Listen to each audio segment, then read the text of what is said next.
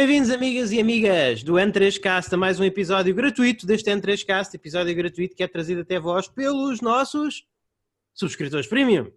Pois é, os nossos subscritores premium, pela módica quantia de 3 euros por mês, asseguram que o, o, programa continua, que estes episódios gratuitos saem todas as semanas, e, mas claro, também tem que ter uma, uma, uma benesse para eles, e essa benesse é um episódio extra todas as semanas, exclusivamente para subscritores deste programa sobre videojogos em português.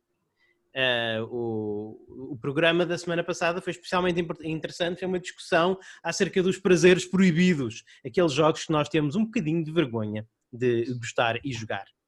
Uh, e todos os episódios premium são assim uma temática discutida mais aprofundadamente, pode ser precisamente uma discussão sobre um tema, uma retrospectiva de um jogo mais antigo, uma dissecação de um jogo relativamente importante ou para nós ou para o médium, ou até uma análise dos jogos mais, dos jogos mais recentes. Também recentemente, algumas semanas atrás, tivemos uma análise do Battletoads, o, o Battletoads saído este ano para Xbox e PC através do Game Pass.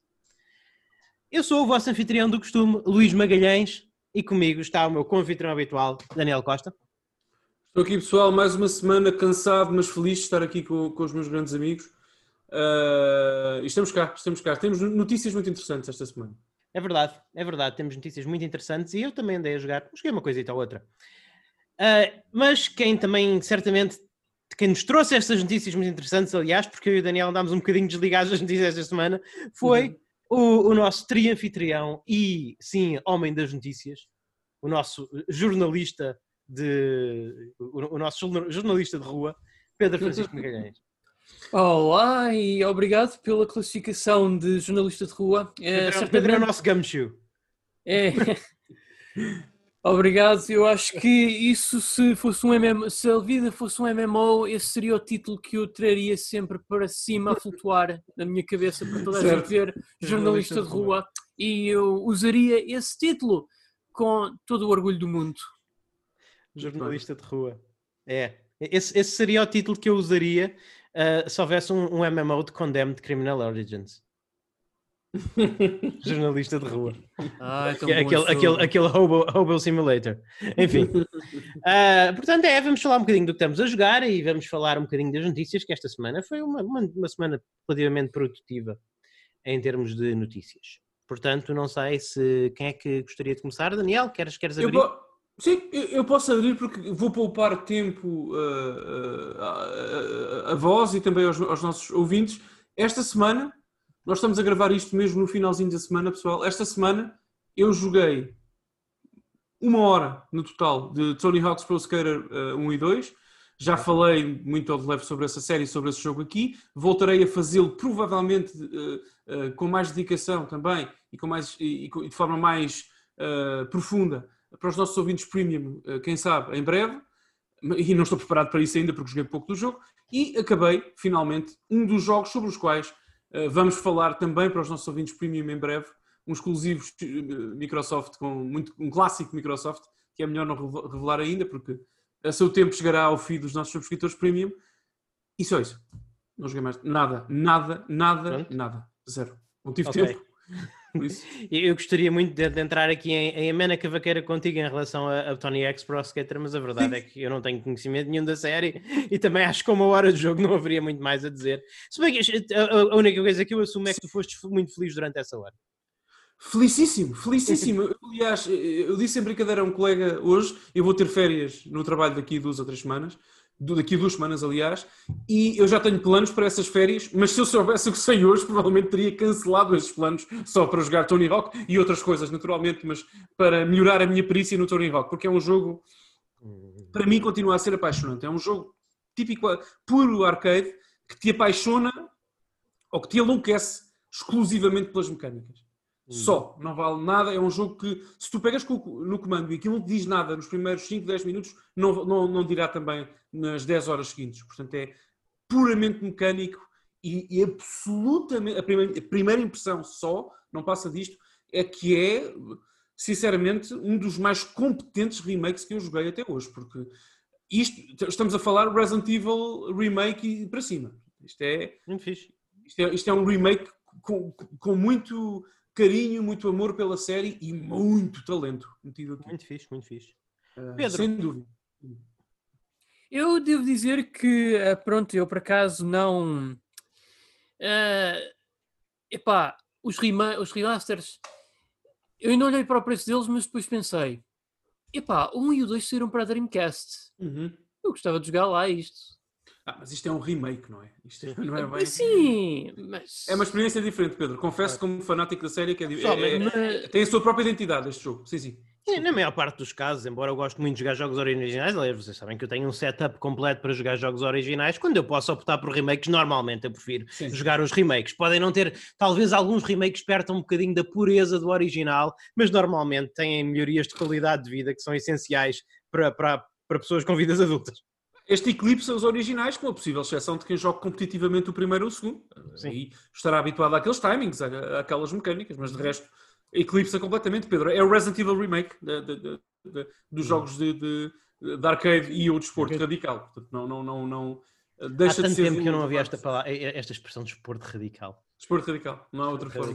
E eu tão deixo já aqui uma aposta convosco. miúdos nos Primeiro- 90. Primeiro, fim do primeiro, início do segundo trimestre do próximo ano, DLC de- com os níveis de Tony Hawk's Pro Skater 3, que é o meu favorito já. Ótimo, ótimo. De- Deixo-vos aqui esta aposta, garanto-vos que Pois. isso vai acontecer.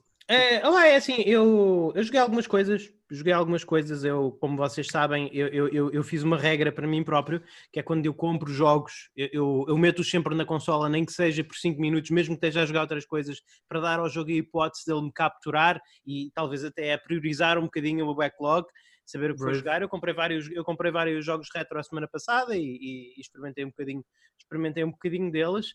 Ma- ma- Mas curiosamente, os que me ficaram, dois que me ficaram assim um bocadinho mais marcados como coisas que eu quero explorar mais, são, são jogos que eu não estaria à espera disso.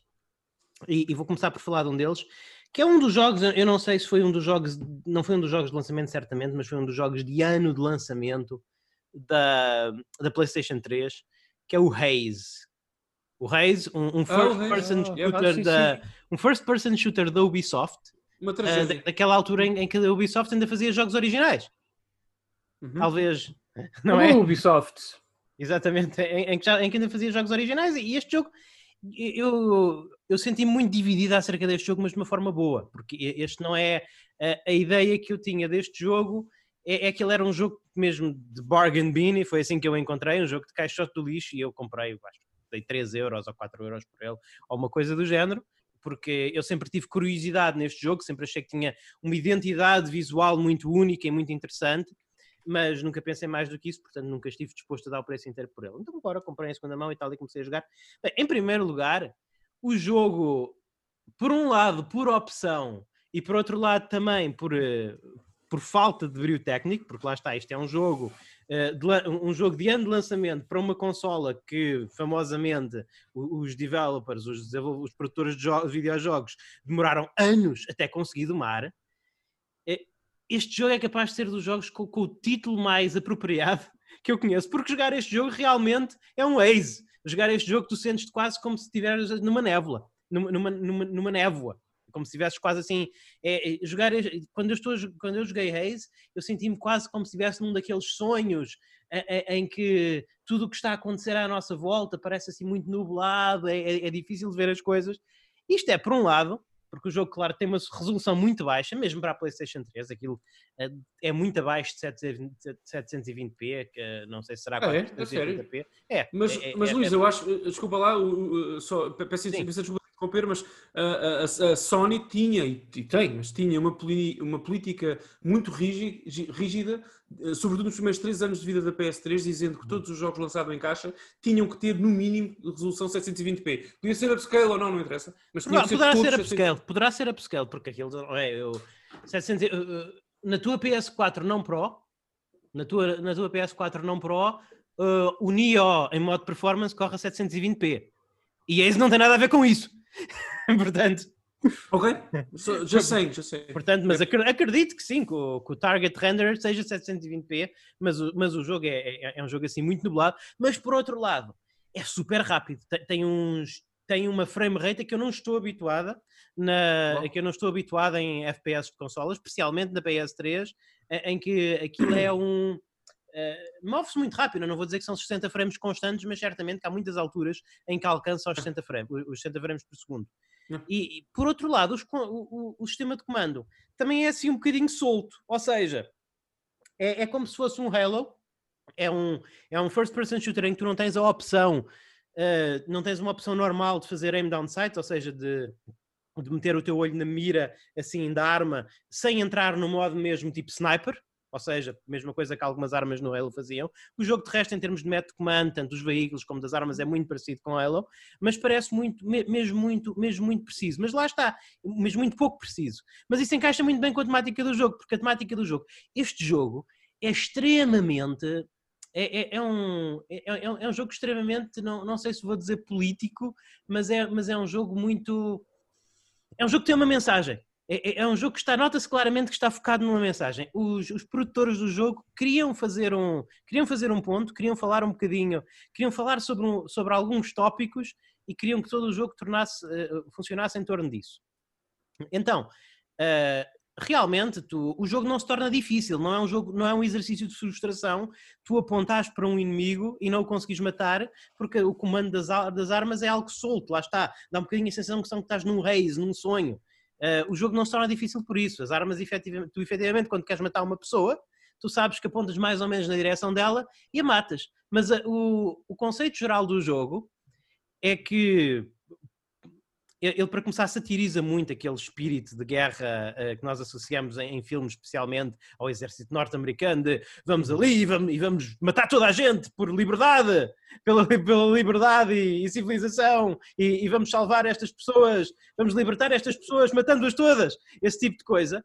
Mas o, os heróis, entre aspas, do jogo, ou pelo menos os protagonistas principais, que estão realmente a invadir, é, o, a libertar o país, é um país, um país africano, eles são constantemente a ser auto-injetados com uma droga, que é o que o jogo chama o Nectar, e essa droga amplia-lhes supostamente os sentidos uh, e torna-lhes melhor, melhores lutadores. E é engraçado que tu, a mecânica do jogo é, é, realmente, e isto está muito presente na mecânica do jogo, é suposto tu para jogares esse como deve ser, estás constantemente a injetar-te e realmente isso, isso dá, isso, isso multiplica aquele efeito que tu estás constantemente num frenesim, que não vês muito bem as coisas, mas que sabe, mas por exemplo tens sempre os inimigos, tu nem consegues ver bem os gráficos dos inimigos, porque por causa da droga com que injetas, eles estão assim iluminados de uma forma quase fluorescente, há, há ali uma, há ali quase um, há ali quase um, uma a identidade, de, a identidade visual do jogo quase que superpõe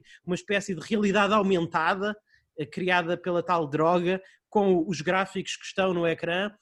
E, e, e, por outro lado, tu tens a opção de ir injetando com essa droga para melhorar a tua performance de combate e, e, e, as mecânicas do jogo estão muito bem feitas em relação a isso, porque sempre que tu matas um inimigo, quando estás no, no high da droga, uh, é, tens um boost, o, próprio, o teu próprio sistema de injeção dá-te um bocadinho mais automaticamente e isso não conta para diminuir a tua reserva de estimulante mas mesmo em termos de história, por exemplo, quando acontece qualquer coisa má, quando a tua personagem começa a pensar epá, será que isto que nós estamos a fazer é correto? O, o teu fato, automaticamente, dá-te mais uma dosezinha para tu ficares epá, é, é bué subversivo. A narrativa do jogo é super subversiva e é super interessante como eles aplicaram isso às, às mecânicas continuamente no jogo, continuamente no jogo. Está, está muito bem trabalhado. Tecnicamente, é pá, o jogo sofre pela plataforma em que está e por ter sido um dos primeiros jogos, não é? Lá está. Não achas, há... o jogo, achas o jogo divertido? Achei o jogo divertido, achei o jogo divertido. Uh, não é apontar uma arma e disparar e acertar no alvo, não é divertido como é divertido no Halo, ou como é divertido uh, talvez até nos melhores kill zones, ou como é divertido no Destiny. Uh, mas, é, mas esta mecânica quase arcada de tu realmente estares, de tu realmente estares ali a aplicar um power-up e depois matando inimigos em sequência de continuar a aumentar o power-up e, aquela, e a maneira como o jogo apresenta isso visualmente faz-te tu, tu a, a terminar, quando o jogo está a correr bem, tu estás quase a jogar pinball com balas. Porque queres é, eu só, eu inimigo, inimigo história de desenvolvimento absolutamente terrível e assustadora, porque o jogo sim. esteve quase a ser cancelado, tiraram budget, depois aceleraram sim, a, sim. a, produção porque queriam que estivesse claro. junto do lançamento da PS3. Foi uma. Foi uma... Exato. Aliás, eu penso não, que esse este, jogo. Atenção, este jogo tem problemas técnicos sérios. Não, não, é, sérios. É, é conhecido. Mas, mas, mas ele impressionou-me Sim. Ele impressionou precisamente porque, apesar desses programas de técnica, lá está. Isto não é um jogo essencial de PlayStation 3. Nunca poderá ser. Mas esses também eu já os conheço todos. Mas é, é justo dizer que te surpreendeu? Sim, forma? exatamente, surpreendeu-me precisamente por isso, porque eu não estava à espera. A minha expectativa era muito baixa, porque eu conhecia essa história de desenvolvimento atribulada, e realmente o jogo tecnicamente é um jogo mauzinho. Tecnicamente é um jogo mauzinho, mas tem ali muito boas ideias, algumas até bem executadas, e, e tem uma história que é, é muito subversiva e arriscada, especialmente tendo em conta os padrões de hoje em dia, em que os jogos cada vez dizem menos interessante. E, e, e, finalmente, aquilo que para mim é sempre a cereja no topo do bolo, faz aquela coisa em que a história está muito associada às mecânicas. Quer uma coisa uhum. que a Ubisoft já fez melhor. A, Ubisoft já fez muitas coisas melhor do que faz agora. Ah, sem dúvida. Pedro, Aliás, este jogo, este jogo, eu posso estar muito enganado, mas originalmente começou como um exclusivo 360 e depois, passou... e depois à última da hora passou foi. de exclusivo 360 para exclusivo PS3, não percebo porquê. É, é, é. Acho que foi das decisões mais pensa lá, pensa lá porquê, Pedro. sempre. Porquê é que terá sido? Yeah. Porquê é que terá sido? Pois é. Epá, se calhar porque só a PlayStation era uma marca prestigiada. Isto é retórico, é uma pergunta retórica. Claro. Money, money, money, é só não precisava de encher a janela de lançamento. Exato, e, e eu, epá, eu, eu, eu trouxe este jogo aqui porque eu gosto destas coisas, sabem? Eu gosto de explorar este, estas coisas mais, mais deixadas de parte do, do, do, dos catálogos das consolas. Pô, este jogo nunca Sim. vai chegar. Este jogo, muito dificilmente, eu quero jogá-lo mais, muito dificilmente chegará no top 50 de jogos de sempre. Provavelmente nem entrará no, provavelmente nem entrará no top 100. Mas em resposta à pergunta, tenho a certeza. Eu acho, eu, eu tenho não tenho a certeza, mas tenho uma expectativa razoável de que me vou divertir com ele e que vou gostar de explorar aquilo que realmente que os, que os produtores tentaram fazer. É, mas vais é querer acabar o jogo? Vais querer acabar? É possível, eu normalmente quero acabar, eu normalmente quero acabar os jogos. É preciso um jogo, é preciso um jogo aborrecer-me, deixar-me mesmo entediado para eu não querer acabar. Por acaso houve um jogo aqui há uns anos que eu comecei a jogar e parei exatamente ao contrário, que toda a gente que eu conheço e que, que, uhum. que, me, que me que falava comigo, me dizia tens de jogar, tens de jogar, tens de jogar, e de facto a crítica recebeu muito bem na altura, a crítica anglo-saxónica, que é o Spec Ops The Line. Uh, ah, eu, eu, comecei a jogar o jogo, achei que ah, a narrativa, uh, toda, todo o motor artístico daquele jogo e a escrita é muito potente, mas eu não me estava a divertir a jogá-lo. Uh, okay. e, e, na altura parei. Sim. Achei eu que era super banal mecanicamente Sério? e a nível de design. Mas, mas, mas a história, eu estava a adorar a história, atenção, e os personagens, isso sim. Este, eh, com base na minha, atenção, talvez hora e meia de jogo, este jogo. Eh, por acaso é curioso tu falares do Spec Ops The Line, porque a, eh, tem uma, a mensagem não é sim, toda dissimilar. Sim, sim, sim, Não, é, não é a mesma coisa, mas há aí um overlap. Portanto, bem, bem é. trazido, Daniel. Eu, eu, não senti esse, esse aborrecimento mecânico que tu sentiste com o Spec Ops The Line. Também não, não, foi um, não foi um jogo que mecanicamente me enchesse as medidas, lá está, não foi nenhum Halo, mas, mas não me senti ofendido a jogá-lo, não, não, não, me, não, me, não me aborreceu. Uh, achei, achei que era competente. Achei que era competente. Uh, mas realmente gostei muito desse Spec Up da line, line. Achei que visualmente era muito bom. Acho que lá está. Uh, em, em, termos do, dos elementos subversivos, o Reis parece mais arriscado. Bom, uh, não estou preparado para, para comentar isso porque dos, não... elementos, uh, dos elementos subversivos. Eu tenho o Waze já agora, eu tenho o Waze aqui na, na prateleira, mas. Wow, nice. Uh, nice, nice, mas nice, não, nice. nunca me. Mas sim, mas, mas, pá, mas lá está. Há, há um, este, este jogo merecia uma oportunidade uh, com um, um, remake, sei lá, para, fosse para PC, não estou a dizer para lançarem isto para consolas. Pá, acho que há aqui coisas fixas para ser. Sim, uma reinterpretação do jogo. Sim. sim havia aqui coisas fixas para ser exploradas. Claramente foi um jogo que sofreu, como tu dizes, por ter que ser um jogo de janela de lançamento de PS3, uh, eh, sofreu, muito, sofreu muito tecnicamente. Outro jogo de janela de lançamento da PS3 na Europa, Sonic the Hedgehog. Ah, Também. Pois, é, a questão é clássicos.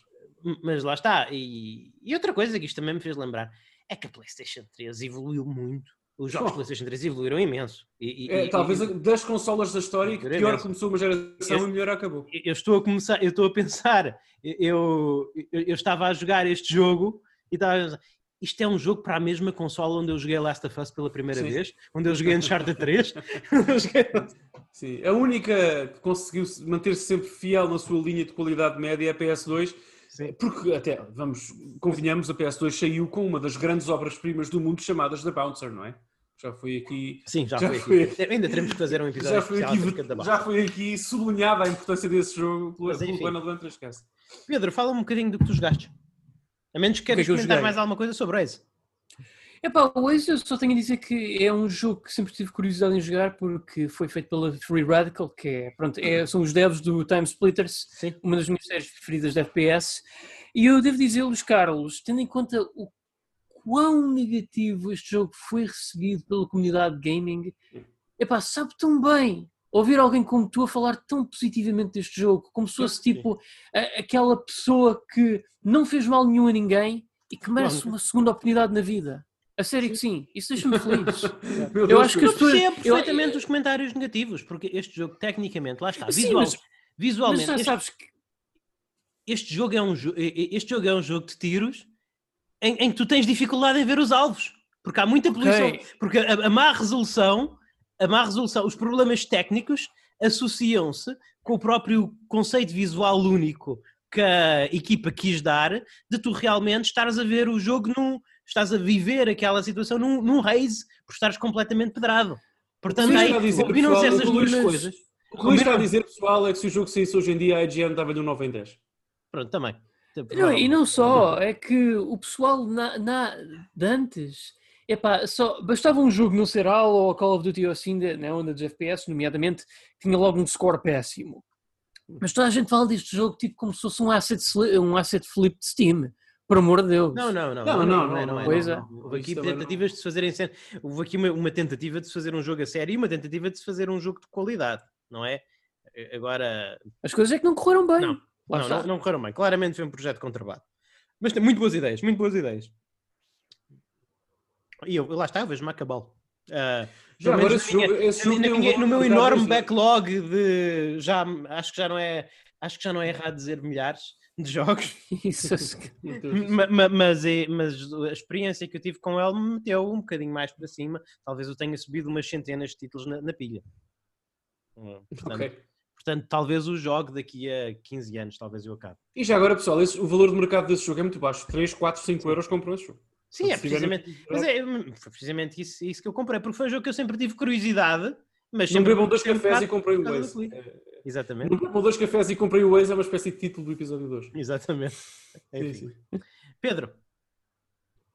Ora, o que é que eu joguei? Eu joguei um jogo chamado Song of Horror, que este, ao contrário do jogo que eu falei anteriormente, este aqui foi publicitado como survival horror e posso dizer que é realmente um survival horror, mas é um bocadinho estranho, mas não necessariamente mau. Aliás, eu até atrevo a dizer que é uma experiência agridoce para mim.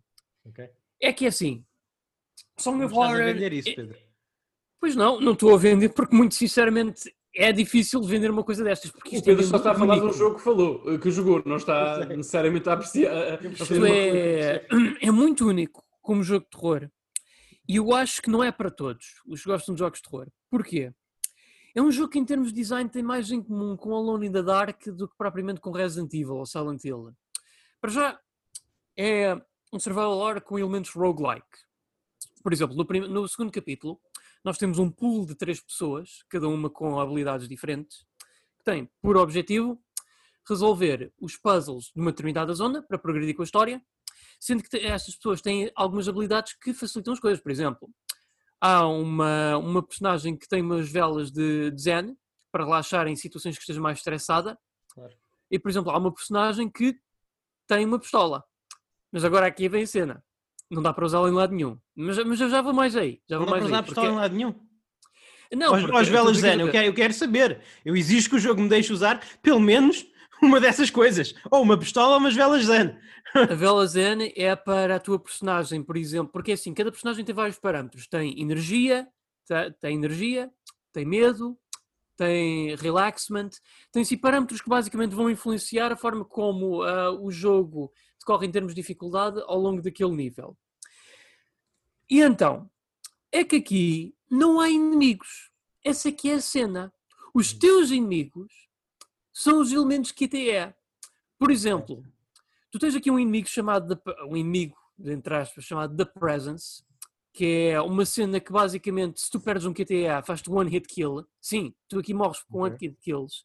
Tu, por exemplo, tens sequências em que aleatoriamente a Presence pode assumir uma forma, eh, uma forma de QTE diferente. Tens uma em que, por exemplo, ela começa a tentar arrumar uma porta, tu tens que fazer barricada, a fazer button mashing. Se tu falhas, não há segundas oportunidades, adeus amigo. Ou tens uma secção também onde tu tens que ajustar os analógicos, que é para a tua personagem sustir a respiração para não ser descoberta por um monstro. E é mini-jogos nesse sentido para sobreviver. E se tu os falhares, pronto, é, é basicamente perdes uma personagem que é o equivalente a perder uma vida e jogas com outra. Agora, a cena é é que isto faz carry out até próxima, ao próximo capítulo, querendo dizer que a história, como é apresentada no próximo capítulo, para além de teres um número mais reduzido de personagens com que jogar, a narrativa também desenrola-se de uma forma ligeiramente diferente. Isso parece-me bem exemplo, interessante. Não, até que é, o conceito é. Agora, o que é frustrante é, é que lá está. Há alguns QTEs, epá, não sei explicar, estão desenhados como se fosse uma coisa saída do jogo dos anos 90. É, é parece que são QTEs é, é, feitos numa altura em que não sabia como se fazer um bom QTE. Aí é que está. Pois. Eu, por exemplo. Ainda, ainda desculpa, ainda Pedro, não, não, resisto dizer que ainda hoje muito raramente se fazem bons QTEs. Sim. Nós tivemos bons QTEs, talvez, arrisco dizer, em, em Azura's Rat e God of War e Resident Evil 4. Sim. Pois, é. God of... Mesmo assim, mas... God of War não me convence completamente, Daniel. Sim, mas é muito. Completamente. É, é, é ok, é ok. mais depressa ia para os, para os remakes de Tomb Raider da Crystal Dynamics. Mas é muito visceral também no God of War. Sim, também é verdade. Também é verdade. Pelo menos não é terrível, pelo menos não é terrível. Não, jogo... Varia muito jogo para jogo. No 3 são bons. No 3 são divertidos. No 3 eu arrisco dizer que os QTS são divertidos. Nos, outros, um jogo... outros são um bocado acessórios. Só há um jogo em que os QTS, aliás, o original, uh, dos QTS, em que, em que, os QTS são extraordinários, mas também, como nós sabemos e já concordamos, tudo nesse jogo é uma obra-prima e meritório, que é o Shenmue, Sim. não é? Portanto, tudo em Shenmue é brilhante. Eu concordo com tudo o que tu acabaste de dizer sem reserva. Sim, sim, sim. Não podemos sequer tocar e criticar o Shenmue, senão uh, perdemos 10 subscritores por hora. Pedro, podes continuar. Uh, portanto, yeah, mas também, o jogo também, mas o jogo agora eu, eu, eu, levando aqui aquela questão, o Luís Carlos perguntou muito bem. Então, mas espera lá, se não há inimigos, porque é quero saber porque é que serve uma pistola? Então eu vou explicar. Não, eu sei para que é que serve uma pistola. Eu quero saber qual, para que é que servem as velas de relaxamento. Eu, isso é que é me interessa. Assim, uh, Nós tenho os outros jogos que... todos. Este, já agora, Pedro, só uma coisa. Este trecho isolado é uma, é uma, é uma, é uma quote fantástica. Eu quero isto no Correio da Manhã. Uh, Luís Magalhães, isolado sem contexto. Eu sei para que é que serve uma pistola, quero saber para que é que serve uma vela de relaxamento. Acho que é, é então é assim, uh, este jogo tem uma cena tipo Eternal, como no Eternal Darkness, em que há efeitos de insanidade que ocorrem Sim. e vão deixando as personagens mais assustadas. Uhum. E se uhum. elas estiverem mais assustadas, por exemplo, há um QTE em que tu tens que te esconder debaixo de mesas ou armários, que é para evitar a presença, onde tu tipo, tens que carregar os gatilhos com bom timing, que é para ah. suster os batimentos cardíacos. Como o Alien Se a tua personagem estiver muito assustada, tens uma maior possibilidade de falhar nesse QTE.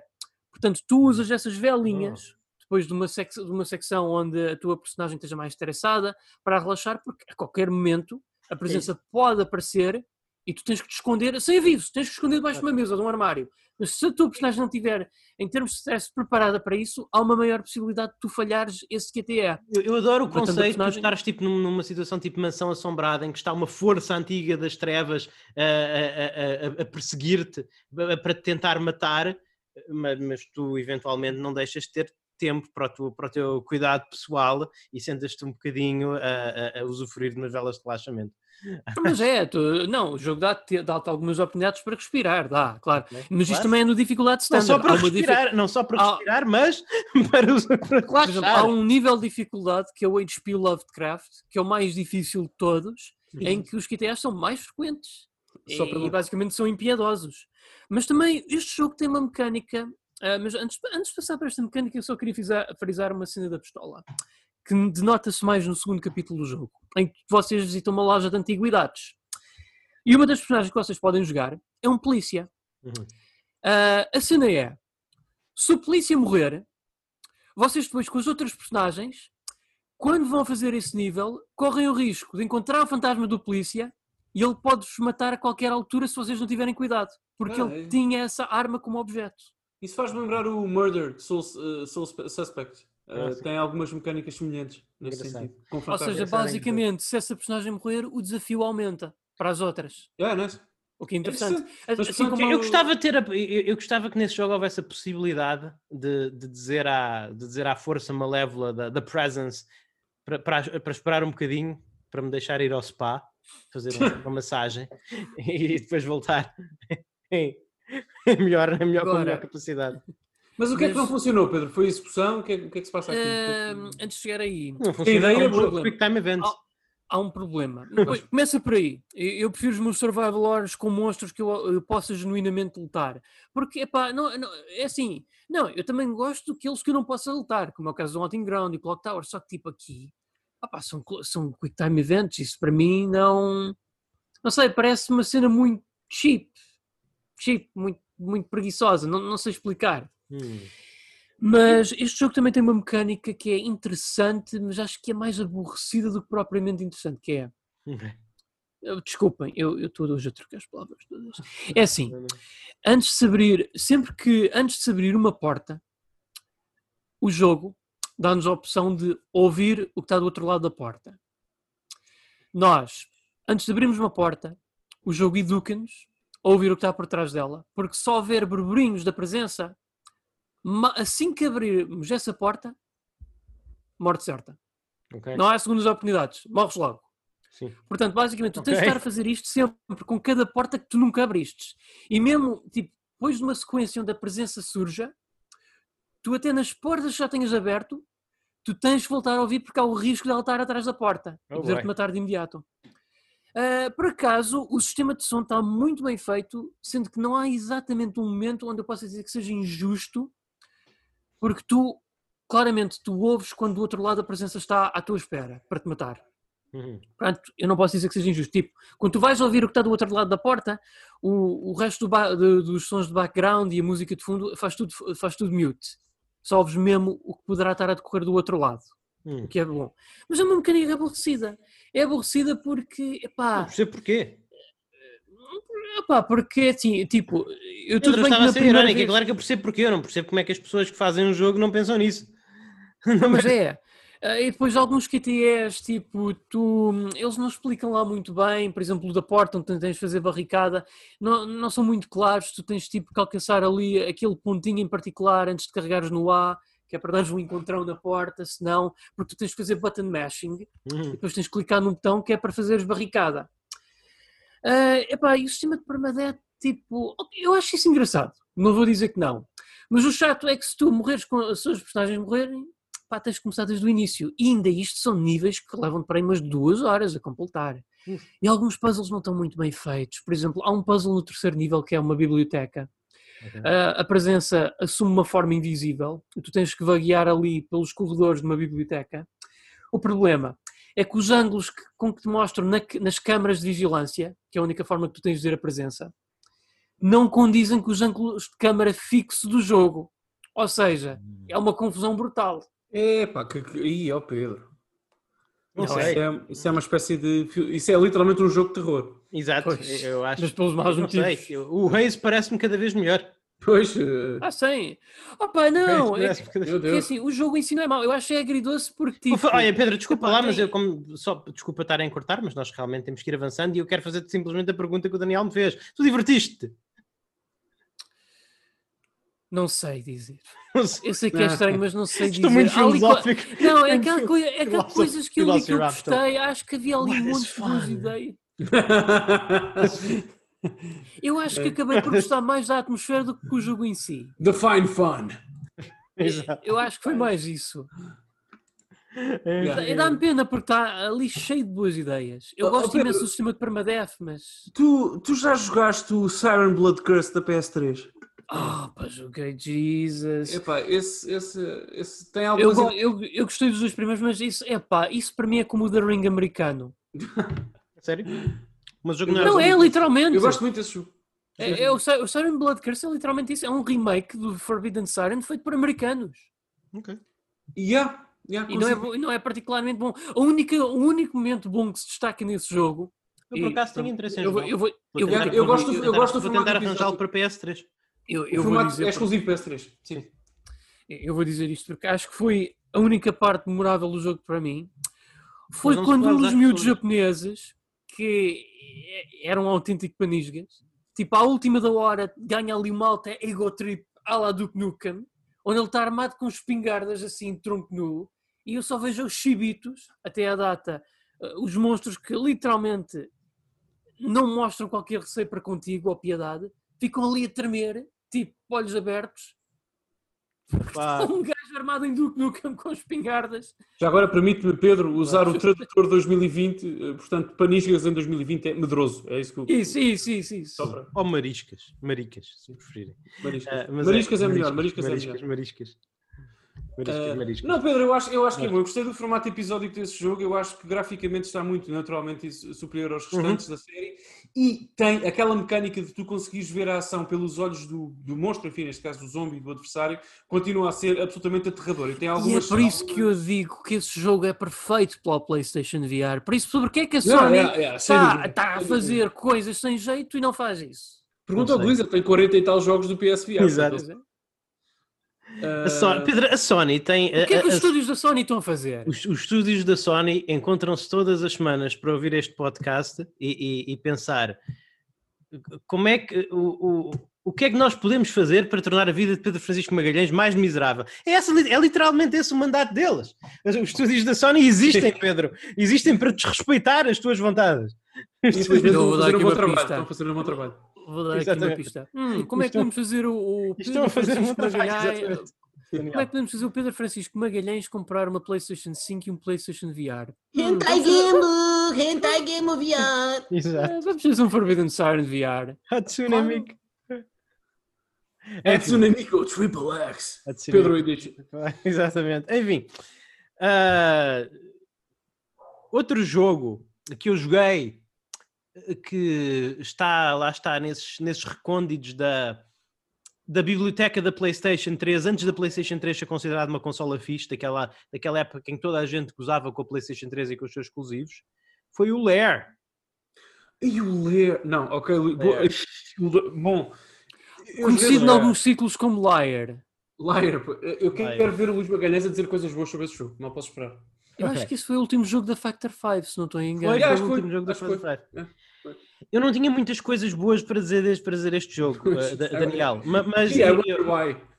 o que. Mas calma, calma, há alguma coisa a salvar daqui. Há alguma coisa a salvar daqui. Para começar, é melhor que o Crimson Dragon. Eu quis é dizer.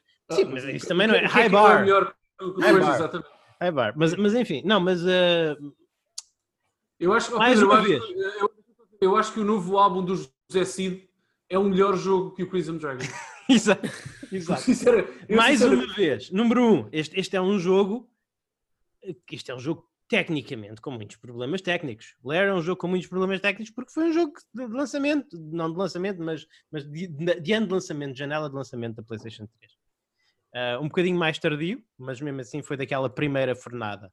Uh, qual é o, o, o, grande problema? Mas este jogo nota-se desde a introdução até aos primeiros níveis este jogo tem ambições cinematográficas de ser o Senhor dos Anéis da época em que foi lançado. Sim, tem, mas tem... Luís, no interesse também do tempo, tu estás sempre a dizer isso e agora permite-me dizer, no interesse do tempo, eu sei que eu conheço as ambições do Lair, mas fala-me da execução. Da execução. Fala-me do que o Lair é. O problema do Lair, o maior problema do Lair é que, é, é, é, que ele foi feito para ser um showcase do, do, do Six Axis como, como motion oh, controller. E controlar o dragão com Six, com, com Six Axis, não é que não funciona, não é que não funciona, porque a, a precisão de controle não é assim tão má, mas é super contra-intuitivo. Tentar, uh, tentar fazer targeting, que nem é, um, nem é um targeting à Panzer Dragoon, é, é, é literalmente um, um, targeting livre e tentar mexer o dragão livremente pelos céus. Dos cenários muito fixos e muito bem elaborados para a altura e muito extensos, com muitos objetivos e tudo mais, e muitos inimigos no ecrã, dar aquele aspecto super, super épico, lá está a Senhor dos Anéis. Isto foi uma altura em uhum. que os filmes mais famosos da época era a trilogia de Senhor dos Anéis do Peter Jackson, e nota-se essa influência. A controlar aquilo com, com, com, com o Six Axis é, foi, um, foi, um, foi um pesadelo. E eu, eu joguei um, um jogo do nível. É um é? eu, eu joguei um nível do jogo e, e pronto, e, e saí pensei que nunca mais ia tocar. Mas depois há aqui uma nota de rodapé em que eu vi que eu estava, que o jogo estava a fazer um update, ainda um, um update Pois está. grandito. Oh. Pois Um está. update- E essa é, essa é a segunda grande ofensa do jogo. Mas fala, por favor. Um update Esse- grandito. E Sim, depois sim. eu fui ver que, em consequência desse update, uma das coisas é que deixavam de controlar o voo do dragão sem usar o six, o six axis, ter um, ter um comando mais ter um comando mais one, ma- mais one to one, mais, Os mais, tipo, analógicos. mais tipo dois analógicos, mais, mais tipo jogo da Factor 5. E eu joguei mais uns níveis com isso e isso já torna o jogo jogável. Já torna o jogo jogável. Jogável. Jogável, já torna o jogo jogável. Jogável. o problema é que eles fizeram uma, uma coisa que para algumas pessoas não será problema nenhum, mas que para mim é altamente contraintuitivo, que eles fizeram com que o, o comando, uh, com, com que o, o eixo vertical fosse invertido. Ou seja, E não dá para mudar? Não me lembro. não dá para mudar. Não dá para mudar. Ah. Tu podes olhar para cima, tu, tu, tu para olhar, tu para te virares para cima, para virares o dragão para cima, tens que pressionar para Esquece. baixo Esquece. e etc. O que Yeah. para mim é altamente. Eu sei porque há pessoas, eu, por exemplo, eu tenho- eu tenho, eu um amigo que acha que as pessoas que jogam de outra maneira são completamente atrasados Eu mentais. e não também, eu acho que todos temos. Sim, isso tem a ver com o hábito que as pessoas têm em jogos. E não sabem jogar, mas, mas para mim, para mim me faz-me confusão. Agora, uma coisa é essa, a partir do momento em que eu apliquei esse patch, tornou-se um jogo da Factor 5 perfeitamente jogável. Ih. Perfeitamente Epá, jogável. jogável é, mas sabes qual é o problema? É que na comparação que agora se tornará clássica, eh, levantada aqui pelo Pedro, do Crimson Dragon versus Lair, o problema é que o Lair custava 60 euros no lançamento. Sim. E este jogo teve duas vidas. Lançamento, controle exclusivo, como nos disse pelo Six Axis, Sim. quase injogável. Eu não consigo jogar, não consegui jogar Lair na altura, tenho o jogo, eh, não consegui jogar Lair na altura. E a vida pós-patch, que é uma espécie, uma espécie de insulto em terceiro grau, é uma, é uma queimadura que te fica tatuada na pele. Porque realmente eu fui para esse patch com alguma esperança de que o jogo se tornasse jogável. E o Luís tem razão, ele é jogável, só não é bom. Uh, Continua a ser absolutamente. Desculpa, Luís, é a minha. Continua a ser absolutamente intragável, é aba- muito abaixo de mediano, porque um jogo de medi- mediano supõe alguma adesão a cânones normais do design dos jogos da altura da sua, da sua própria era. Própria era. E eu não, nunca me senti, senti ao controle do dragão. Controlando o dragão, aliás. Senti que estava a inclinar os analógicos para sugerir direções ao dragão. Eu não senti isso. Eu Não senti, não senti que seja preciso, que é preciso. E mais, mesmo quando às vezes o jogo, ok, pode ser um bocadinho controlável, não há nada de interessante para fazer. Os níveis são todos aborrecidos, banais, bah. Eu não, Não- senti não. isso. Eu, eu não- eu não senti isso. Eu senti que Esse, jogo... esse jogo para mim é mesmo uma, co- uma, uma nova. eu, acho que eu acho que o jogo é medíocre. Não acho mau, acho que é medíocre. A- Ok. a- Acho que, é, acho que é medíocre, mas eu, eu não senti isso. Eu senti que os, que os controles para o dragão, apesar de não gostar da, da inversão vertical, achei que a partir do momento em que não dependiam dos motion controls eram perfeitamente aceitáveis. Não, não os achei piores que os do, não os achei piores que os do Rogue Squadron, digamos, por exemplo. Não achei. É ó Lu- Não achei. E eu joguei Rogue Squadron recentemente. Ok? É a tua Eh, opinião, é a tua opinião. Não os achei piores que os do Rogue Squadron. Agora, é claro que visualmente o Rogue Squadron da Factor 5 é um jogo tecnicamente muito mais bem executado.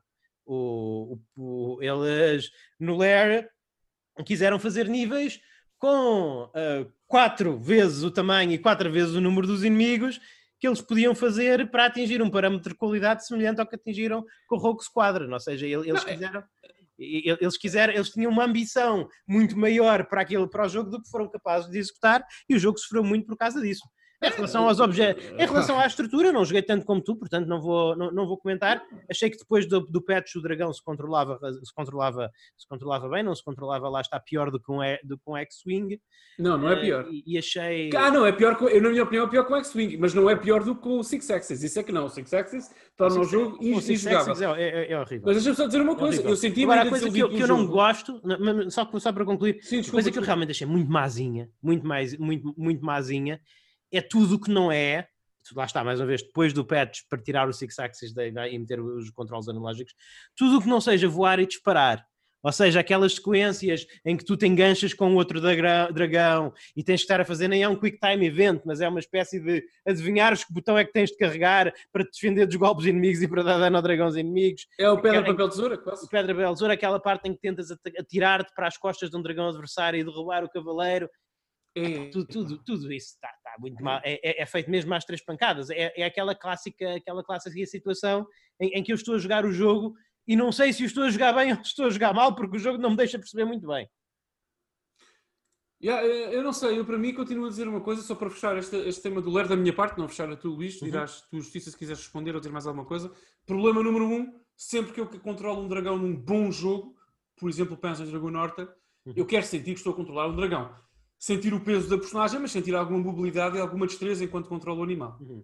E quando eu controlei, com- mesmo com os analógicos, eh, no Lair, epá, eu senti, que- senti que estava eh, a jogar uma adap- adaptação, uma adaptação de videojogo do Love Boat, só que o barco estava no ar. Eh, Porque aquilo, sinceramente, é, epá, É um animal bem está, quando o Luís diz é jogável, é jogável.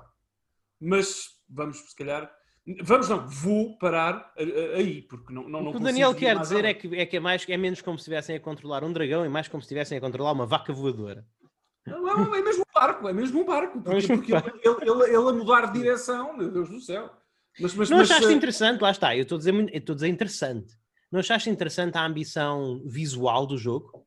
Eu achei que o jogo tem um padrão Achei, visual muito eh, interessante. Sim, sim, sim. Mas aquilo é de uma era em que os jogos, em primeiro, em primeiro eram, eh, inicialmente eram todos castanhos, depois teimaram em ser cinzentos, depois voltaram Sim. a ser de castanhos, mas mais castanho-cobre. Epá, e aquilo, percebes? É um jogo ocidental com ambições em alta definição do, da geral de lançamento da PS3. Sim. Com tudo o que isso traz. Eh, não traz só coisas más. Artisticamente, lá está, como tu disseste, Sim. penso que no início da tua intervenção, tem ali uma injeção a tentar É. emular um bocadinho o fio do Senhor dos Anéis. Essa... E tu não tens saudades disso, porque eu estava a jogar lá e eu estava a perceber, sim, isto tecnicamente tem muitos problemas, está mal tem muita coisa de mal. Ah, mas, mas eu tenho um bocado de saudade de ver estes jogos que tentem ser épicos. Sim, Os, os jogos hoje Sim, em sim, dia parece-me que falta-lhes um bocado disso. totalmente É um jogo- Agora, espero que façam um bom jogo se Sim. quiserem retomar essa epicidade, porque realmente é Claro. complicado. Eu acho que eu. É engraçado que. Eu não diria que isto era um jogo AAA antes de haver AAA. Eu até Mas diria é. que isto era. Mas é, não, não, não, não ó Pedro, não, não, leves, não me odeiem, não me Definem, vocês podem ter a definição que quiserem. Um jogo apoia- apoiado pela first party que sai a 60 euros e que é um exclusivo ainda por cima, é um jogo AAA. Hum. Podes, tu podes dizer é o pior AAA que eu já joguei, isso é contigo. Ah, sim, era Agora isso que eu ia dizer. Pedro, ele é um AAA, ele não é um Ele bom é um AAA. Sim, ele é Ele- não, merece essa, ele, ele não merece essa chancela, mas para bem ou para mal ele tem essa, essa Não chancela. vale a pena. Desculpa, Pedro, ter interrompido. Não, Sim. não, é só que. hum, Eu olho para jogos como o Larry e o Haze, que o Luís Carlos está aqui a falar hoje. Eu sinceramente tenho saudades de vermos mais jogos assim. Sim, Apesar das é que eu falar deles, é por ter saudades desses jogos. Porque eu acho que já não vamos ver mais jogos assim, muito francamente. Ou vai ser muito raro. E de certa forma é bom não vermos mais jogos como, como o Lair, mas lá está. Exatamente. De, cer- de certa forma é bom, mas de outra forma é mau. De outra forma é mau, Exato. não é? Mas enfim, é isso. Pedro, mais alguma coisa, para, mais algum jogo que tenhas a, a falar? Ah, não, não, Luís Carlos, I'm good, I'm good. Ok. Ah, muito brevemente, eu acho que nós queremos fazer um episódio premium sobre isso, mas muito breve- brevemente dizer que acabei o Tell Me Why. Hum, Ah, Ah, eu vou jogar em breve.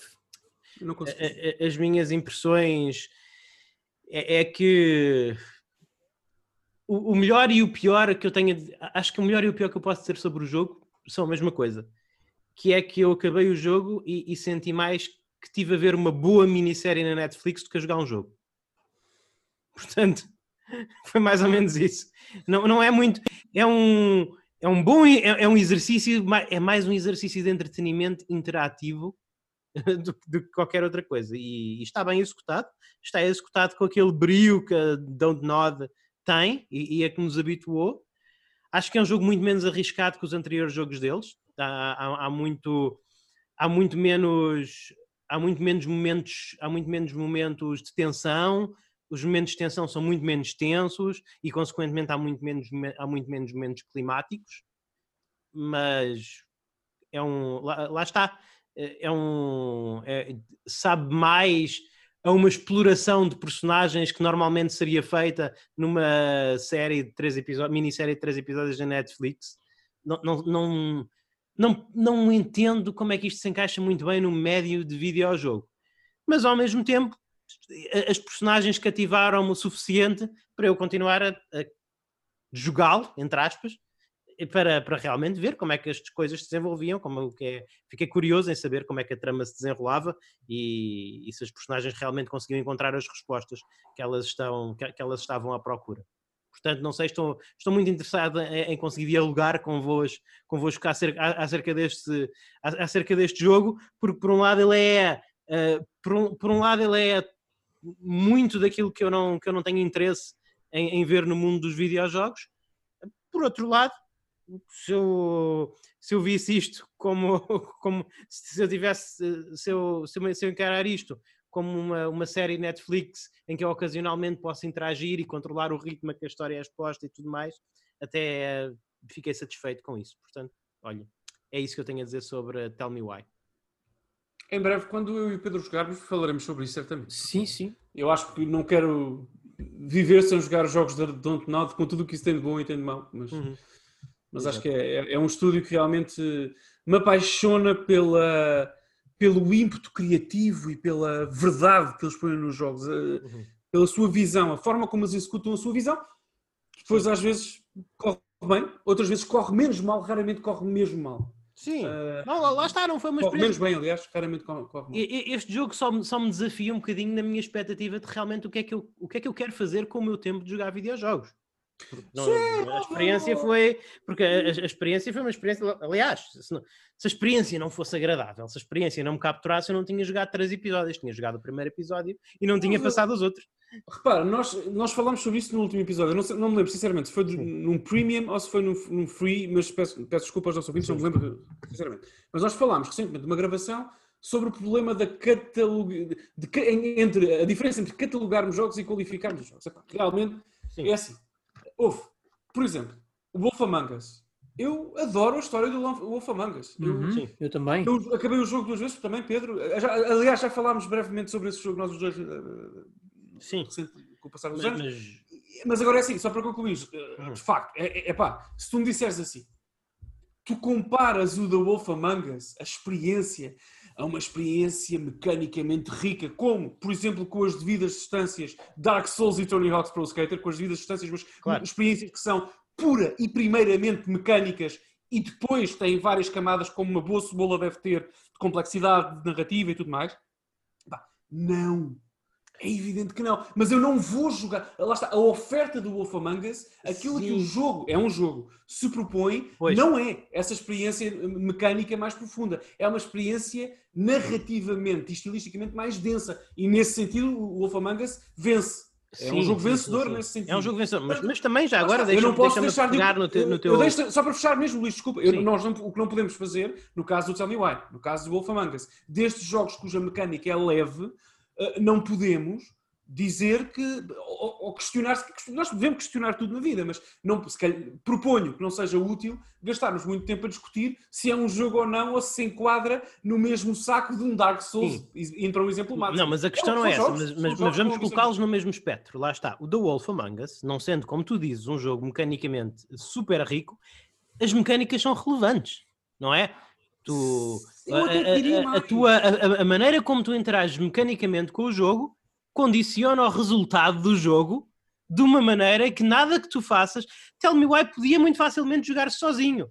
Só não, só não se joga sozinho para poder dizer que é um videojogo. Porque tu, como Sim. jogador, estás a fazer muito pouca coisa para além de ser um espectador. Mas, mas Luís, eu até diria mais: em Tell Me Why e, e, e o Wolf Among Us, a história é a mecânica. Porque a partir do momento em que te propõe interatividade, no sentido de tu decidires o destino das personagens, tomares decisões, atenção, não é uma espécie de telenovela interativa dos anos 90 em que ligávamos para o José Figueiras dando um número de código, escolhendo um final. Não é bem isso. É, é, literalmente tu decides passo a passo o que acontece com o teu personagem. É uma experiência interativa, é um jogo neste sentido, não é? Sim, mas, mas lá está, mas o, o, o Wolf Among Us é muito mais isso do, do que Tell Me Why. Tell Me Why é mais como o que tu estás a dizer. Sim, sim, sure. Eu só estou a dizer que são os dois jogos, não estou a dizer que são os jogos bons sim. ou maus ou, ou comparáveis. Pois, mas lá está. Mas os meus problemas com, com Tell Me Why é, é, é, que realmente que eu senti que eu não tinha grande agência ali. Eu, vamos, eu, falar sobre eu, isso, falar sobre. Eu estava mais. É, é, é mais um. Senti que era mais um jogo de carrega em botão para continuar a história. Sim, sim. Vamos, vamos falar sobre isso quando jogarmos os três. Agora, só para concluir, eu não sei se o Pedro salia este meu comentário ou não, mas eu, sinceramente, como fã da Dontnod, dos tipos. Sim, sim, da, Skybound e, dos tipos do, do Walking Dead. Eu já falei aqui Sim. maravilhas, maravilhas do que foi feito com, com as adaptações para jogos do, do Walking Dead e depois mais tarde do Wolf Among Us. Walking Dead, a Season 1, é uma espécie de murro no estômago, seguido de um murro na cara, seguido de um murro no baço e depois mais um murrinho nas costas para, nas costas para te deixar mesmo em baixo. E eh, aquele impacto narrativo só é possível com mecânicas aguçadas naquele género. A E portanto, lá está, a única coisa que eu... Foi a única eu- season que eu gostei realmente. Foi a season Sim, a 1. um, a um é, é brilhante mesmo. É. E- Mas só para concluir, Luís, peço imensa desculpa de estar a alongar o discurso, Ah, eu sei que não temos muito tempo, mas só para concluir, aquilo que me faz espécie, hoje em dia, Pedro, depois se quiseres complementar com a tua opinião, o que me faz espécie hoje em dia é quando alguém argumenta que Wolf Among Us, Walking Dead, Tell Me Why, não joguei ainda, mas eh, são jogos menores porque não têm a carne técnica e mecânica que outros jogos mais aclamados porventura têm. Não. Aí, lá está, nós... Mas não é isso que eu estou a dizer, Daniel. Eu sei que não é o que tu estás a dizer, não é o Eu que tu estou eu estás estou a dizer que dentro Não, não. do espectro desse Eu género, sei, eu sei, eu percebi. o eu Tell Me percebi. Why pareceu-me Sim, um dos sim, mais sim. fraquinhos que eu joguei nos últimos anos. Não é, não é o que tu estava, eu não estava a falar sobre, não estava a comentar sobre aquilo que tu disseste, estava a dizer genericamente, portanto, genericamente sim, sim. falando. Pedro, não sei se isto tem alguma, faz sentido para ti, de alguma forma. Ah, o que é que eu ia dizer? Ah, assim, Tu pensas, acho que no, tem- tu pensas no Walking Dead ou no, no Wolf Among Us como um jogo menor por, por exemplo, em, como em jogos verdadeiramente menores, como o Shenmue, tu andares de um lado para o outro a carregar no A? Shenmue, é, Shenmue não é um jogo menor. Deixa o teu irmão responder, deixa o teu irmão responder. O teu irmão está a responder agora. não, mas eu por acaso acho o Shenmue menor comparado com o Wolf Among Us, por amor de Deus. É que pelo menos Ah, o Wolf sim. Among Us tem foco. Tem foco. E, e narrativamente está numa dimensão completamente diferente. Sim, Se Among Us não te dúvida. faz encarnar É assim, o papel da personagem tem- principal como o Shenmue. tem, tem um problema. Ah, não, às vezes que eu já não me meti no papel do Big B Lobo. Ah, Imaginei-me aqui com o meu bom amigo. O... Sim, Pedro, mas isso, mas isso é tu que Sim, fez, mas mas, não- mas isto és tu que fumas umas coisas muito especiais, mas as outras Sim, pessoas. sim, sim. Nós que fumamos coisas menos especiais, achamos que o, que o Shenmue é uma obra-prima. Uh, Não, eu mas Pedro, a tua o- opinião geral sobre este tema? Eu Sim, acho que a única coisa que eu posso apontar do Wolf Among Us, assim como posso, por exemplo, jogos como o Tell Me Why, eventualmente, porque de, de- pelo menos a forma como eu estou a ouvir descrever, Luís Carlos, entre outros, é que é que sofrem da ilusão Telltale. E quando eu falo ilusão é no sentido que eles dão-te a ilusão que as tuas decisões trazem consequências, mas a verdade é que tu tens sempre o mesmo final com uma ligeira alteração ali numa linha de algo Mas ou este outra. jogo nem se preocupa. O problema também é que ele nem se preocupa muito em dar-se essa ilusão. É- é- Ele, Ah, é, pior ainda. ele é quase um walking simulator em, em que tu, dependendo do, do interesse, do, do, do que quiseres aprofundar com as conversas que tens, podes descobrir um bocadinho mais de história ou não. Mas lá está. Mas isto E é, agora aí vem a minha grande pergunta. É, isto é mais um jogo de falar com pessoas do que propriamente tomar decisões. Sim, tu tomas algumas decisões, mas são muito Pronto, mas aí é que vai a minha grande pergunta. Tens É- alguns é- puzzles no jogo, mas, os, mas também tens um guia, também é dado um guia para, o para os resolveres. Mas agora eu pergunto. Portanto, é basicamente- realmente, Os puzzles do jogo são resolvidos consultando um manual, exatamente, que nem é particularmente interessante de consultar. Portanto, mas é, é realmente necessário esta história então existir sobre a forma de jogo quando podia ter sido contada? Mas é Mas, isso mas, mas, mas serem espera, mas traduzidos. isso é uma pergunta. Eu também, eu, eu já li coisas e artigos e livros e não sei o quê, e, e já, já vi filmes em que eu próprio me questionei, pá, se calhar eu não, fazia, não faria um filme sobre isto. Eh, escreveria um- uma mini história. É o que, eu, eu só estou a dizer que é um jogo. Eu só estou a dizer que o Tell Me Why é um jogo que deve ser validado ou não, mas, mas eh, apreciado por nós da mesma forma como o Destiny é apreciado ou, ou o Shadow of Rome. É um jogo. Sim. Pronto, é uma coisa. Sim, mas pelo menos propõe-se Sim, propõe-se assim. pronto, Exatamente, Isso. exatamente. É isso mesmo. Já agora, eh, vamos avançar, mas eu quero, eh, caros ouvintes, vocês vão ouvir isto no domingo eh, e no domingo vai sair na nossa página, eh, na nossa conta do Twitter, Twitter a nossa página do Twitter, arroba N3Cast, uma poll, ok? Uma sondagem para vocês votarem com a seguinte pergunta: Qual é o melhor jogo objetivamente? Eh, Wolf Among Us ou Shenmue? Shenmue 1. E, e quero que, por favor, vão a essa poll, de- votar, deixar as vossas opiniões e, pelo amor de Deus, explicar a Luís Magalhães porque, porque é que o Wolf Among Us é uma obra su- superior. Obrigadíssimo. Ok. Vais ficar surpreendido com os resultados dessa poll, Daniel. Eu sei, eu, isso é que eu, eu sei que vou, mas, mas estou curioso. ok. Ok. Enfim, vamos avançando para as notícias, talvez. Pedro, Para mim, força. Notícia. Então, vamos começar aqui com. Eu, eu gostaria de começar eh, logo aqui com a primeira notícia, porque nós tá, eu estava aqui a perguntar relativamente ao Tell Me Why. eh, dado o que o jogo se propõe a fazer, será que isto era realmente algo que era necessário ser-nos apresentado sobre a forma de um videojogo em vez de uma série televisiva? Porque eu acho que o facto de ter sido anunciado que o primeiro Shenmue, tanto quanto sei, é o primeiro, vai ter uma série anime, eu acho que para mim isso faz mais sentido do que um jogo. Não, não achas tão, tão fixe estarmos a conversar e criarmos aqui no- sinergia? Nós falámos sobre Shenmue, eu nem sabia que íamos falar sobre Shenmue nas notícias, é tão bom. Ah, Não, portanto, lá está, porque tu Vou anime- deixar o Luís Magalhães falar, vamos deixar o Luís Magalhães anime, falar. tu tendo um anime de Shenmue, o problema de anime de Shenmue é, é que Shenmue não pode ser um anime porque Shenmue depende de tu passares várias horas a, a viver ideia. a vida relativamente aborrecida de Ryoazuki. E, e tu não, e tu não vais ter um anime em que passe vários episódios com muito pouca coisa a acontecer. Pode sim, senhor, com filler, que já é o prato típico dos animes. Sim, mas ninguém vai fazer. Eu, eu devido muito. Eu adorava, que esse- eu adorava que este anime fosse isso, mas não vai ser. Não vai ser. E é menos Pá, interessante. É menos interessante. Tu, tu, tu achas. Tu tens muito mais interesse. Não, tu não tiveste, mas tu podes ter muito mais interesse, podes criar um elo muito mais forte com uma personagem. Se tu estiveres a, a trabalhar no emprego monótono de conduzir carrinhos de empilhamento de caixas ah, com ele durante 3 horas, do que se estiveres a ver um tipo no anime a fazer isso durante 3 horas. Provavelmente tu, passado 10 minutos, já estás no teu telemóvel a ver o Twitter ou uma coisa do género. Mas, Luís Carlos, eh, Shenmue- Shenmue... É, é- é um jogo que vive da sua capacidade interativa. Vocês podem testá-lo por isso. Mas eu acho que é o ponto Não, forte do jogo. e não é só por isso. precisamente ser interativo. Esse jogo, não, não, é que nem é só, agora falando aqui de um bocadinho, de uma situação um bocadinho mais externa, esse jogo foi a razão pela qual, pelo menos eu quero imaginar que foi uma das grandes razões, se não a grande razão pela qual a SEGA abandonou a corrida do hardware. O que para mim. Ah, foi, eu- claramente. Não, não, é- isso é é, um dado fatal. histórico. Isso é um dado histórico, isso não é discutível. Isso é fatal. Este jogo, se não fosse este jogo, muito provavelmente a SEGA ainda estaria hoje a fazer consola. É que a SEGA, a SEGA enterrou, cerca de 75 milhões de dólares na produção do Shenmue 1 e 2 e pessoal, choquem-se, não são 75 milhões de dólares ajustados à inflação, são 75 milhões de dólares de 98, 99. Portanto, é, é- é- isto é, Mas nós não estamos aqui a falar de Shenmue 2.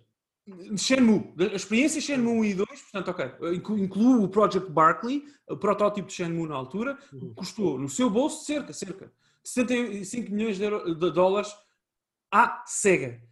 Meus amigos, para, só para contexto, pagam-se 3 Uncharted 2 com esse, com esse valor. 3 Uncharted 2. Portanto, eu, eu, eu, eu não sei, eu, eu- eu não sei, É eu pena. não sei o que mais a dizer sobre Shenmue. Eu aprecio a paixão.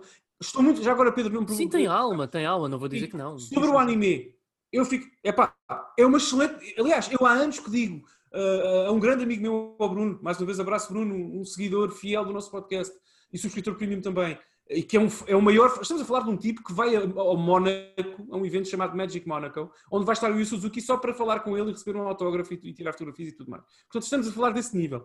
E eu, eu tenho conversas épicas com esse meu amigo sobre o Shenmue, porque eu mantenho a minha. Eu mantenho aquilo que disse. Se Shenmue se transformasse exclusivamente numa graphic novel, até com alguma interatividade, Luís, se fosse um jogo, uma graphic novel, ou preferencialmente numa série anime ou CG, ou não interessa, mas uma série anime, eu acho que todos os fãs, nesta altura, após a tragédia crítica, comercial, narrativa, mecânica, tudo do Shenmue 3, toda a gente aplaudia essa decisão, porque, repara, os fanáticos da série ganhariam porque teriam a conclusão eventual da trama, que é isso que toda a gente quer há 20 anos, não é? E não, eu e o Pedro ganharíamos qualidade de vida porque não estaria- estaríamos mais sujeitos a maus jogos da SEGA e a jogos mal desenhados para, para- para, eh, consumir a história de Shenmue 3. Basta- Bastaria carregar no play para engolir a história. E o Luís Magalhães receberia o melhor de dois mundos, lá jogaria o seu Shenmue, continua, continu- continuaria a mexer o seu anal- analógico para carregar no A falando com pessoas e ler terrível diálogo para avançar a história e, e- e- tinha o seu jogo e tinha a sua história também depois eh, em formato anime. Portanto, agora, isto é um complemento, não é, Pedro? Ajuda-me aqui. Isto é um complemento, isto não é uma sequela, é uma. É uma Não, não, eu acho que isto é, pelo que eu me deu a entender, vai ser tipo ah, uma, Oh, Mas vai ser uma versão consolidada da história do primeiro e do segundo Shenmue. Oh, pronto, segundo ok. percebi. Não, Isso, é, isso é bom porque é bom. Espero que façam isso do 3 também. E continuem a história só desta forma. Porque Shenmue, há uma história bonita ali. Há uma história de Kung Fu Ah, dos sim, anos senhor. 80 para, para se contar. Há uma história bonita. Há personagens interessantes. Mas não há jogo ali. Aqui não tem. Aqui o Shenmue é... é- Eu já disse... concordo com isso, mas lá está, nós, em vez, de Pá, estarmos não- a, em em vez de estarmos a prolongar, nós já tivemos esta discussão no nosso episódio premium sobre, dedicado a Shenmue, portanto acho que mais vale remeter os, o- os ouvintes a esse episódio do que estarmos aqui a repeti-lo, basicamente. Porque eu acho que as nossas posições mantêm mais ou menos as mesmas. Eu não, mas eu fico, mas atenção, eu não sou, lá está, eu sou um tipo, eu não quero. Ouçam, eu estou muito feliz por esta notícia. Isto é uma boa notícia. É. Para, para mim, que não, não gosto de Shenmue, e para o meu amigo Bruno, e para o meu amigo não sei quem, e para o meu amigo David, ah, e para o meu amigo Bru- ah, Luís Magalhães, para o meu Para mim, não acho uma boa notícia, eu não, eu não fico nada entusiasmado, provavelmente não vou ver, porque para mim Ah, vais, vais, vais. Não, provavelmente não. Pa- Para mim desvirtua. O, eu, eu acho realmente que Shenmue tem de ser jogado. Podem não gostar, mas eu acho que Shenmue tem que ser jogado. Eu, eu não percebo, eu não consigo. Lá está, Luís. Não, eu nem é, não é que eu discordo de ti, eu não entendo essa, essa tua opinião, mas não vamos gastar mais o tempo dos nossos ouvintes. Pedro, não sei se queres dar uma última nota sobre o anime ou, ou avançar. Ah, é muito provável que eu venha a ver, só para comentar se eles Yeah. executaram aqui a história ver. de uma forma positiva, Aguardamos. comparado com a forma como o jogo quis apresentar, é, é misturada com as mecânicas. Estou tranquilo, estou muito tranquilo. Estou muito tranquilo com essa decisão. Eu vou ver. Eu espero gostar mais do anime do que do jogo. Espero que tu gostes mais do anime do que do jogo, Daniel. Também. Yeah, eu também. Ah, Eu aquilo- também. Bom, Pedro. não quero falar mais sobre isso, mas pronto. O nosso, o nosso Gumshoe, por favor. Bem. tipo, eh, eh, jornalista de rua. Então foi anunciado que o Witcher 3 vai ter um porte melhorado para as consoles Next Gen, Xbox One Ah. Series X e PlayStation 5. E é gratuito. Com cenas tipo, ah sim, vai ser um upgrade gratuito É, para é gratuito tiver... para, para quem tiver a os Mas é, malta. S- serviço público, já agora, vocês hoje podem ir à Amazon Espanha e por 19,99 comprar a versão Game of the Year para PlayStation 4 ou Xbox 360 ou Xbox One nova. E, e- e se, isto dá, se têm algum interesse nisto e estão a planear comprar uma consola de nova, já- nova geração, recomendo que o façam, porque eu não Sem vejo essas, essas edições a continuarem a esse preço por muito tempo, visto esta notícia. Dada esta notícia. True e, realmente, e lá está, nós estávamos a falar que nós, nós tentámos não ser muito agressivos, muito abrasivos com as decisões da 505 Games em relação ao controle, não é? Mas ah, lá está, aqui, aqui está a CD Projekt Red a, a- a serem uns- os senhores que sempre foram desde a iniciação da companhia. Desde, desde a iniciação Epá, kudos. Aplausos, aplausos. Não há muito a dizer, aplausos. É. Acho, que é uma, acho, que, acho que é uma medida pró-consumidor, pró-jogador, pró-IP, porque Uhum. acho que vai promover de forma incrível ainda mais uh, a série do Witcher. As pessoas, quando receberem as suas novas consolas em novembro, eu não sei quando é que sai isto, Pedro, desculpa. É, é possível, é, é- é possível Seja já em Pá, novembro. que faça isto, que eu, vá, volte, que eu volte a comprar o jogo, que eu tenho para PC, e joguei extensivamente, umas 200 horas deste jogo no PC, e é bem possível que eu, quando, tendo uma consola de nova geração, que o volte a repetir na consola de nova geração, também para ter eh, uma experiência de qualidade. Não sei se superará a qualidade do meu PC, provavelmente não, mas gostaria de ter a experiência do Witcher em consola. Vais ter Ray Tracing. Pronto, há isso. Só. Há isso, há isso. Portanto, é. Pedro, quando tiveres uma PlayStation 5, se alguma vez a Sony eh, fizer o Ape Escape VR para PlayStation 5, Ah, pior ainda. Eles que se continuem a enterrar. Joga- jogará, jogarás Witcher na tua PlayStation 5 Witcher 3. Um dos Eu jogos jogarei, Witcher, eu, eu jogarei Witcher 3 na PlayStation 5 quando eles lançarem uma trilogia remaster do Escape. Muito obrigado. Pronto, é isso. Tens que, Portanto, levar- Pedro não vai, não vai comprar o Witcher 3 no tens que PS5. trazer isso à CD Projekt Red. Talvez eles, eh, eh, Pois. levarem isso. Talvez eles façam isso por ti. A CD Projekt Red. Mais depressa compro a edição GOTY do Witcher 3 na GOG. Ok. Enfim. Ah, Já agora, Pedro, peço imensa Fizemos desculpa. uma revelação de uma temos consola. data- Deixa-me só perguntar se temos data de lançamento para não, não temos, não temos data, Não de, temos, não não? temos data de Ok. lançamento. Eu não vi, Ah, sinceramente. Mas, mas eu, eu- eu ouvi dizer, ouvi dizer, aliás, não ouvi dizer, a CD Projekt Red disse ah, Holiday 2010 2020. É Natal. É Natal Ah, ok, então é tempo do lançamento. Ok, ótimo, é nesta janela. Ok. É na janela de lançamento. É na janela, e e- Boa, já boa, agora, boa, malta, boa, malta, é, é bem provável, eu não digo, eu, não digo certo, porque nunca se sabe o que é que aí vem. Ou- Ouvimos um- uns burburinhos de remaster de Demon Souls, no, no- não, no- não necessariamente no lançamento, mas ainda este ano. Mas é bem provável, não mas, há uma isso, boa, há uma- mas há uma boa probabilidade deste ser o melhor jogo que vocês têm para jogar nas vossas consolas de nova geração. Pois, se o Demon Souls for um jogo de lançamento, eu vou comer o chapéu porque eu não acreditei nessa previsão do Luís. E, e o pior não é isso, é que vou ter que comprar o jogo e a consola, que vai ser uma coisa extraordinária. Eu, eu não sei, eu, eu não vou, eu não vou, lá está, eu previ jogo de lançamento, eu, eu estou um bocadinho menos, eu, eu, eu sinto-me um bocadinho menos confiante hoje, mas, mas continuo a dizer 2020, launch window. Não digo lançamento, lançamento, mas este ano, mas este ano. Diz, em princípio, o PS5 será, sairá no dia 20 de novembro. Tenho essa, essa ideia. Se não sair 20 de novembro e sair a 13 de dezembro, eu fico feliz na mesma. Portanto, não, não tenho grande problema com isso. O que implica que eu até o Natal tenho que comprar uma PS5 e implica uma desgraça. Demon uma Souls- Eu continuo a dizer, coisa Demon, interessante. Remaster Demon Souls é um, é um título de, é um título de 2020, porque eu, eu conheço, a imp- eu, eu sei quem está a trabalhar nisso, eu sei quando é que foi o último jogo que eles lançaram e eu sei mais ou menos o ritmo que eles trabalham.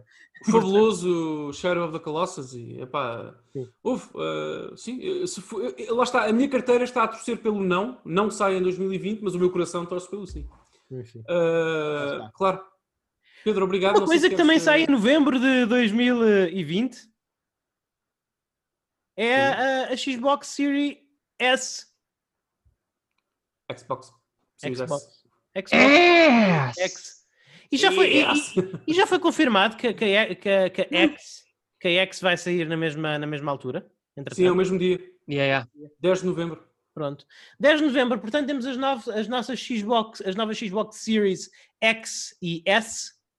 Ah, obrigado, Microsoft, por tornarem a- a- a- a- as denominações das vossas consolas cada vez menos complicadas e confusas. Eu, sinceramente, pá, é uma coisa, pá. Cada vez. Eu não sei, o responsável pela nomenclatura da- das consolas na, na Microsoft devia. Eu não sei, devia. Trabalhou para a Square Enix, claramente. Trabalhou para a Square Enix, claramente, era- era- devia ter sido. Era, era CEO da Square Enix, porque sinceramente, não, não, não- é assim, houve. Now introducing Xbox Series 365 uh, divided by 16. Ch- Chain of. Salsetta! Over Epsilon six Zeta. days. Six days. Memories without memories. 712. É, não, não vale a pena. Mas houve, é que nós estamos a brincar, mas isto é quase. Houve. Repara, muito- toda a internet tem gozado Imagina, i- imagina a mãe de uma, de, uma, de, uma, de, uma, pessoa que quer receber uma Xbox por Natal, dirigir-se à Vorten e, e pedir a, a Xbox que a, que, que a criança ou que o adolescente lhe pediu. Qual, qual é que é a probabilidade disto correr bem? Mas é isso que eu ia dizer, que de facto, eh, eu, eu tenho visto os treinadores de bancada todos na internet criticarem, e com, com toda a liberdade e justiça, sem problema nenhum, a nomenclatura da- das consolas Xbox, os nomes de facto que nos parecem realmente eh, soam um bocadinho mal, não há, não há, não há outra forma de dizê-lo, mas de facto, como os meus amigos eh, Pedro eh, e, e- Luís saberão, a minha ocupação profissional e a empresa com que eu colaboro, colaboro leva-me a entender um bocadinho as minúcias dessas decisões que as multinacionais vão tomando. E, e eu garanto-vos que há alguns nos escritórios, escritórios de Washington da Microsoft documentos eh, que custaram milhões e milhões de dólares a produzir que comprovam que este nome, Xbox One, eh, desculpa, Xbox Series X e Xbox Series eh, S, são ambos nomes que testaram bem em focus groups e, e- e que o mercado vai aceitar. Porque eles gastam. Eles gastam. este- a Microsoft, certamente, nos últimos 10 anos, terá gasto o PIB português em focus groups. Portanto, isto Daniel, eles sabem mas- o que cola ou não. Mas tu sabes. Mas lá está, percebes, Luís? Eles têm dados sobre coisas, eh, sobre coisas eh, que nós só conseguimos opinar, sobre as quais só conseguimos opinar. Eu, posso dizer. eu- Uh, percebo, Series. X e Series S é um terrível, terrível nome. Eu posso, por acaso nem é a minha opinião, eu acho que é desapropri- desapropriado e pouco impactante. Terrível é uma coisa diferente. Uh, mas eu não consigo, eu não tenho mais informação que os head honchos da Microsoft têm, em Washington têm, porque eles, eles é que gastaram esses milhões para provar a- a, aplicabilidade deste nome no mercado, percebes? Mas, eh, mas infelizmente a natureza do mundo corporativo significa que a quantidade de dinheiro gasta nem sempre e muitas vezes não equivale à, à qualidade dos resultados. Mas, sem levantar aqui muito o véu, porque não o quero fazer, não é porque não possa, não o quero fazer, nomes como, e vocês sabem que eu tenho algum insight nessas coisas, nomes como Wii U, se calhar não foram planeados da mesma forma. Sim. E cada vez mais, Luís, contrariando a tua, E também, a não tua é um ideia, bom, também não é um bom nome. Não, U. esse, esse- contraria- contrariando a, a tua ideia só ligeiramente, cada vez mais sim, quanto mais dinheiro se investe em focus groups, em, em uh, palpação de mercado, blá blá blá, quanto mais dinheiro se investe nessas coisas, mais, certa, mais certas são as apostas de naming e de estratégias de marketing e tudo mais. Portanto, sim, literalmente, gastar 10 milhões num estudo desses é diferente e traz resultados diferentes do que se gastares um milhão. Cada vez mais, calhar, eu percebo, atenção, eu percebo o que estás a dizer. Se calhar há 10 anos não era assim. Mas hoje em dia, a Microsoft sente-se muito segura com esta nomenclatura. Eu não, pelas razões que tu já, já explicaste. Porque a Microsoft esquece que uma coisa é situação fazer é que nos últimos- nos últimos 10 questionários para tu responderes. Outra coisa é, é, é a mãe, uh, no dia 24 de dezembro, que tem que comprar aquela última Daniel, mas talvez nós sejamos simplesmente criminalmente mal pagos, mas no que diz respeito à, à- à trajetória comercial da Xbox, Sim. nos últimos 10 anos nós tivemos certos muito mais vezes que Microsoft. Não, nós acertámos Muitas mais basicamente vezes. tudo. Foi muitas mais vezes. Nós, não, não, atenção, puxar a, a brasa à nossa sardinha. Literalmente, nós no N3Cast, nos Sim. últimos 4, 5 anos, até na, na vida anterior do programa, nós acertámos de quase todas as previsões. Até que a Microsoft iria ter um serviço de, de, eh, de à la Netflix, tudo, bate, bate tudo certo porque era, há coisas que nós víamos que, que iam acontecer. Eh, Agora, neste caso, sinceramente, eu sempre eu perdi a minha aposta, Luís, porque não sei se te lembras, mas há muito tempo, quando estava para ser anunciada a Scorpio, a Xbox One X, eu estava convencidíssimo que o único plano de ação possível da Xbox para rejuvenescer a marca, a marca e a identidade e tudo mais, seria chamar aquela máquina Xbox. Curiosamente, e passo-vos já a palavra, hoje em dia, isso não aconteceu na altura, per- perdi essa, essa falhei essa previsão, mas hoje em dia o próprio Phil Spencer e o Aaron Greenberg e não sei o que mais dizem, meus amigos, as- a nossa nova consola de videojogos, nova geração, chama-se Xbox. Depois tem dois modelos, que é a Series S e a Series X. Mas a nossa, isto é o nosso, há o iPhone, depois tem vários modelos, mas esta é a nossa, isto é a nossa consola. Ela chama, na, na- na caixa vem escrito Xbox. Depois vem um modelo em baixo. Não sei se já viram a caixa que, Sim, sim, sim. que apareceu na internet. É a Xbox. É a primeira vez que isso acontece. Desde a original, que se chamava de facto Xbox, mas eh, não sei se isto percebem. Portanto, eles têm, eles querem vender, até nas caixas dos jogos para Xbox eh, One S e One, eh, para a nova geração de Xbox, eh, eles tiraram o One, da, da, da, da, da- portanto, Sim, o sim, só, logotipo, só diz Xbox. só para Xbox. Isso aí eh, São muito está bonitas, são totalmente. bonitas as caixas já. Estão agora. bonitas. São Estão tota- está totalmente cana- ca- eh, canonizado essa- esse título de Xbox. Eh, Pedro, di- di- fala, diz o que é que isto tudo parece? E que Ainda eu nem falamos é que preços. Sim, vamos. eu acho que mãe que for comprar uma Series S, é pá, o miúdo ou miúda que se ir desiludido, pouco sabe que talvez dessa até venha a tirar o maior valor possível. Ok.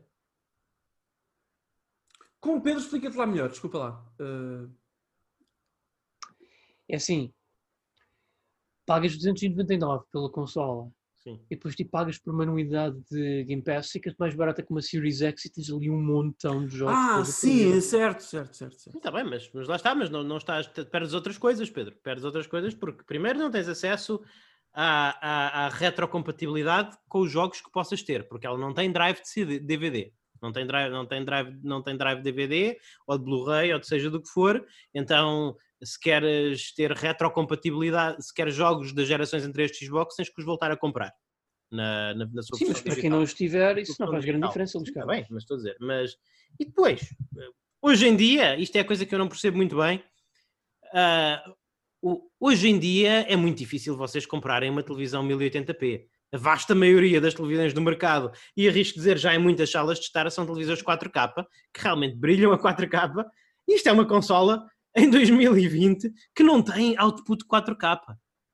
Faz no máximo 1440p. O que não é uma resolução má. Não é uma resolução má. Há muitos jogos da É Play dos capa? há, há muitos é 2K, há muitos jogos da há muitos jogos da PlayStation Pro que correm realmente nativamente a essa resolução e depois a PlayStation Pro põe uns pozinhos de perlim pim pim faz o upscale para 4K.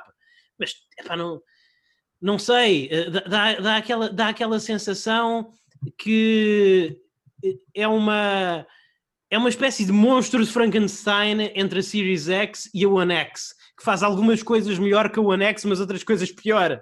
É, é uma coisa muito. É, é, um, é, um, é um bicho.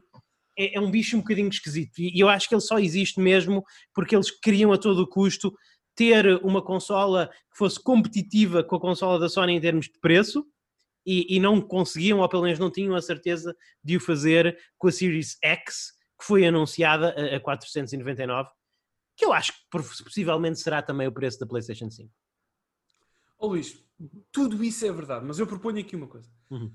E, e, lanço este, este, esta, esta informação, esta opinião para a mesa. Reparem,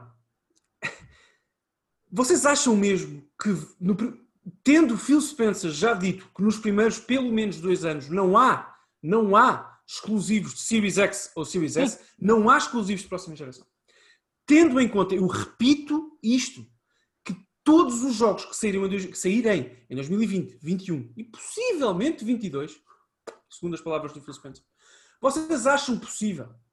Uh, uh, aliás, vocês não acham que é possível ter-se uma experiência na Xbox Series S muito semelhante à que vamos ter na Series X, pelo menos no início de vida da, vida da plataforma, Exatamente porque um jogo que sai em 2021 para a Xbox Sim. tem que correr em hardware de 2013. Porque vão ser todos compatíveis com a Xbox One de 2013. Ah, sim, sim, sim. Não, não, não, não. Há grande. Não. Há grande. Há, haverá sim uma diferença tão extraordinária. Em novembro vocês jogarem Assassin's Creed Valhalla a 4K na Series X e a 2K na Series S a não Nesse vai haver, você... nesse vai haver, eu digo porquê. Vai ser eu, digo igual, praticamente. Pois, pois eu, eu digo porque é que esse vai haver. Eu digo por, porquê? Porque esse jogo está a ser feito, esse jogo em específico está a ser feito com target para a PlayStation 5, que vai ser uma consola 4K a sério, não é? Então, a, a versão que a versão que está na, na Series X é muito diferente da versão que foi preparada para a Xbox One que saiu há esses anos todos. Agora, se me disseres, se me falares no Halo Infinite, aí é outra história. O Halo Infinite vai ser praticamente igual na Series X que na Series S. Eu, eu peço imensa desculpa, Luís. Hum. Não. Não, não, não, não. O disco, se tu fores a, sem querer fazer publicidade de qualquer loja, à Vorta, na FNAC, no final do ano. Eu sei que o disco que tu pões. Eu, eu, sei, eu sei que o disco. Exa, não, não, é, é isso. Não, não, mas os dados. Não interessa porque, ele vai, porque tu, tu vais usar o disco como ativação e ele vai-te sacar uma não, não, não. completamente diferente do jogo do online. Não, não, não, não. não. Uh, desculpa, desculpa contrariar a tua ideia. Não é isso que vai acontecer. Quando tu meteres o disco Assassin's Creed Valhalla para Xbox, lá estás, já com o novo Sim. branding, na tua Xbox One Sim. 2013, uhum. ele vai descarregar exatamente o mesmo jogo daquele que é descarregado na Series X depois, como um jogo de PC, como um jogo de PC, como um jogo do Steam, depois ele terá. É um jogo de PC. Depois ele, ele fará o scale up e o scale down conforme a plataforma onde tu, vá, onde tu estás. Mas não há. Não há nada exclusivo não funciona assim. Tanto que, tanto que tu, num, num jogo PC, tu podes fazer download de mais assets ou de menos assets consoante as qualificações do teu PC. Tens razão, desculpa. Na Xbox nem isso está confirmado. Isso não, não está confirmado. É o seguinte: a Ubisoft vai construir aqueles assets 4K para brilhar na PlayStation 5 e muito dificilmente não os aplicarão na versão Series X. Não sei porquê, Luís. Não sei. Não sei, eu não. Lá está, se tu tens alguma informação que eu não tenha, diz-me, porque é possível que isso aconteça, como é evidente, mas uhum. neste momento aquilo que, aquilo que eu sei é isto. O jogo Assassin's Creed Valhalla, o novo título a novo porta-estandarte da Ubisoft e, e, e, dos videojogos para o último trimestre do ano Sim. será, terá que funcionar de forma nativa numa consola 2013 e numa, numa consola 2020. E tu só o compras uma vez. Portanto, ele não descarrega versões diferentes. O próprio disco, os dados que traz, e já traz bastantes, Sim. são. É, é, é, é, percebes o que eu quero dizer? É o mesmo. Mas, mas lá está. Mas, mas não... o que eu estou a dizer é que uma das grandes as grandes diferenças nas consolas são essencialmente são a nível de velocidade de processamento, a nível de memória de vídeo e a nível de velocidade de processamento da placa gráfica. E, e, essas coisas não são muito influenciadas pelo código do jogo, são influenciadas pelos assets, pelas, pela, pelos, pelas peças, pelos building blocks, o que tu quiser chamar, do jogo, que têm que ter um determinado tamanho para conseguir realmente estar presentes na, na memória gráfica Sim. que a consola tem. E essas peças podem perfe- perfe- perfeitamente ser descarregadas em função da versão da consola em que são metidas, como muitas vezes é no PC. Eu posso Eu- jogar Skyrim, se eu, jogar, se eu fizer download do Skyrim no Steam, eh, no meu, para o meu PC de 1080p, eu, eu vou estar a jogar esse download direto. Se eu estiver a jogar para um PC capaz de suportar 4K, o meu PC vai descarregar do- dos próprios servidores do Steam um pacote de texturas 4K para que o Skyrim corra a 4K. Luís, tudo o que tu disseste faz todo o sentido, é verdade, é inatacável, blá blá blá. Re- Reforço a minha ideia. Tudo o que possamos dizer, dizer sobre a aplicabilidade dessa, dessa doutrina que tu explicaste agora Sim. é pura especulação. Nós não sabemos como vai funcionar, mas sabemos uma coisa, e era esse o meu ponto inicial. Nós não sabemos se isso vai acontecer assim na Xbox. Lá, Xbox One versus Series X centro extremo. Não sabemos como os dados vão ser processados. Sabemos uma coisa. E é esse o meu ponto, lá está. O Assassin's Creed Valhalla está a ser construído. E é um exemplo, vale para todos os outros, pessoal. Multiplataformas, sobretudo. O Assassin's Creed Valhalla está a ser construído, sim, sim e sim, a pensar na Xbox One e na PS4 de lançamento. Sim, senhor. Por isso é que eu te estou a dizer: se nós, em novembro de 2020, vamos comprar jogos que técnica, artística e, e- e do ponto de vista também da sua uh, mente e do ponto de vista também da sua uh, ambição, Uhum. ok? Estão limitados porque estão a hardware de, de novembro de 2013. Será que é assim tão diferente jogarmos na Series S e na Series X esses títulos? Que é a única coisa que a Xbox vai ter uh, nos próximos dois anos, palavras do Phil Spencer. Como o Luís disse, eu acho que não se vai notar. E isso confirma uma coisa que eu não sabia antes deste anúncio, que descobri Uhum. por mim, descobri na minha verdade e tornei a minha verdade e, e confirmou outra coisa que eu já sabia e que nós já comentámos aqui. A coisa que eu descobri é que esta consola, a 300 euros, a Xbox One S, é absurdamente apetecível. Porque quando a Microsoft diz que é a forma mais barata de entrar na nova geração, é, é, é- é mesmo, sim, é é, verdade. É, é- é verdade e aquilo é mesmo a nova geração. Claro que o CPU, é, acho que é o CPU, uh, sim, acho que sim, é quatro vezes Mas, inferior. mas Daniel, diz-me a- uma coisa. Diz-me não- não- sinceramente, o Não tipo há software pessoa- para a Series X. o Diz, tipo de pessoa que compra uma consola no lançamento, tu sabes que tipo de pessoa é que é, sabes Uhum. quais é que são as ambições dessa pessoa, Uhum. de- de- dessas pessoas, sabes a paixão que essas pessoas que compram as Uhum. consolas de lançamento têm pelos videojogos. Achas que essas pessoas, número um, não têm na sala ou no seu game room, por esta altura, uma televisão 4K?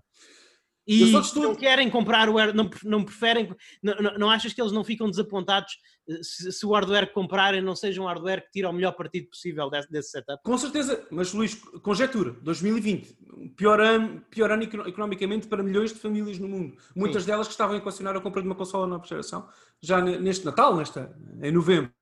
Ah, conjetura, sim, sim, sim, sim, tens razão. Mas o que a Series faz é tornar potencialmente apetecível a entrada na. Estou a, estou a fazer air quotes, não me estão a ver. Na nova geração da Microsoft, na nova geração de consolas, por uma fatia do público que de outra forma talvez não entrasse, porque é se- 200 euros de diferença entre uma máquina e outra é sempre muito dinheiro. Em 2020 é mesmo muito dinheiro.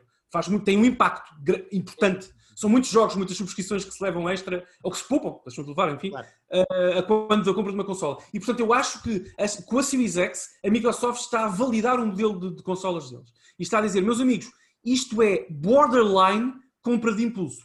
Uma consola de nova geração a 300 euros é oficialmente a mais barata de sempre. Ok? Sempre ajustada à inflação. Posso dizer-vos, eh, da mais barata à mais cara, a Neo Geo, quando saiu, ajustada à inflação, custava cerca de 900 dólares em dinheiro de, de 2020.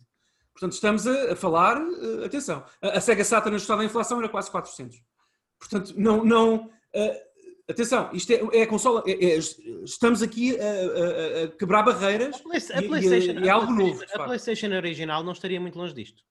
Não, é, é ajustado à inflação. Sim. Eu penso que, elas, que eles saíram, que ela saiu a 299, 299 dólares.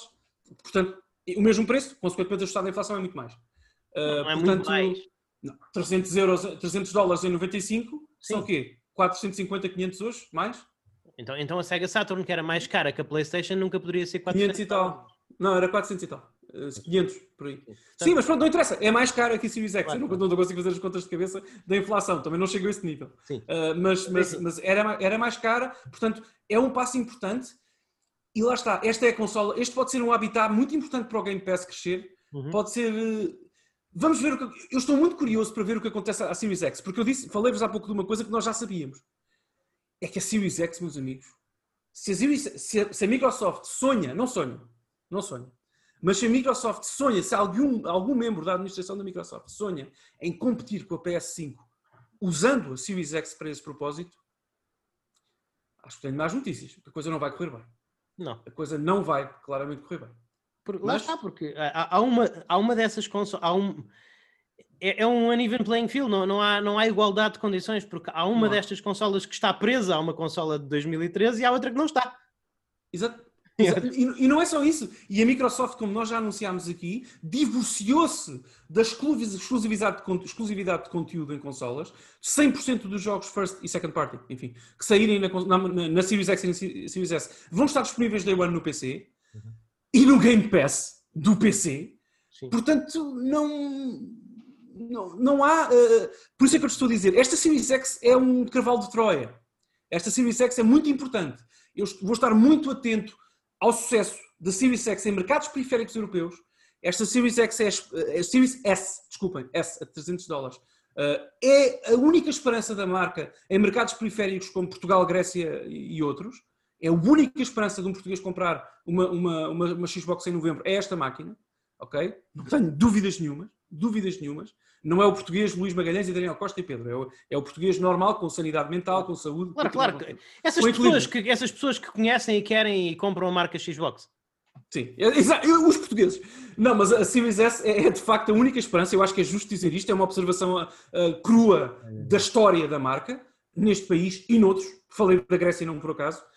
E já agora, muito importante, eu estou muito curioso para ver nós sabemos a que a Series X... A, a expressão cavalo de Troia implica que as pessoas sentem interesse em metê-lo para casa. Não é? Sim, e, sim, exato. E depois o que vem dentro do cavalo é o Game Pass e tudo mais. É a verdadeira plataforma da Xbox. O que a Series S é, é uma consola desenhada para ser comercializada a pessoas que não querem uma consola como a Series X como a Series e, S. exatamente, e por isso eu ia dizer, estou muito curioso para ver a performance em novembro da, da, eu, eu acho da muito Series S. Deixa-me só dizer, Luís, só para concluir, é que, é que não esqueço, eu, eu vou calar-me. Muito curioso para ver a performance da Series S no Japão. Porque Sim. a consola no Japão, cá na Europa e nos Estados Unidos são 300 dólares, no Reino Unido 350 uh, uh, uh, pounds, uh, libras aliás, o que, ajustado, comparado agora com o euro, quase que dá vontade, se estivermos de férias em Inglaterra, comprar lá, porque é ligeiramente mais, mais barato uh, que o euro, uh, portanto, que, que, os 300 euros. Uh, 250?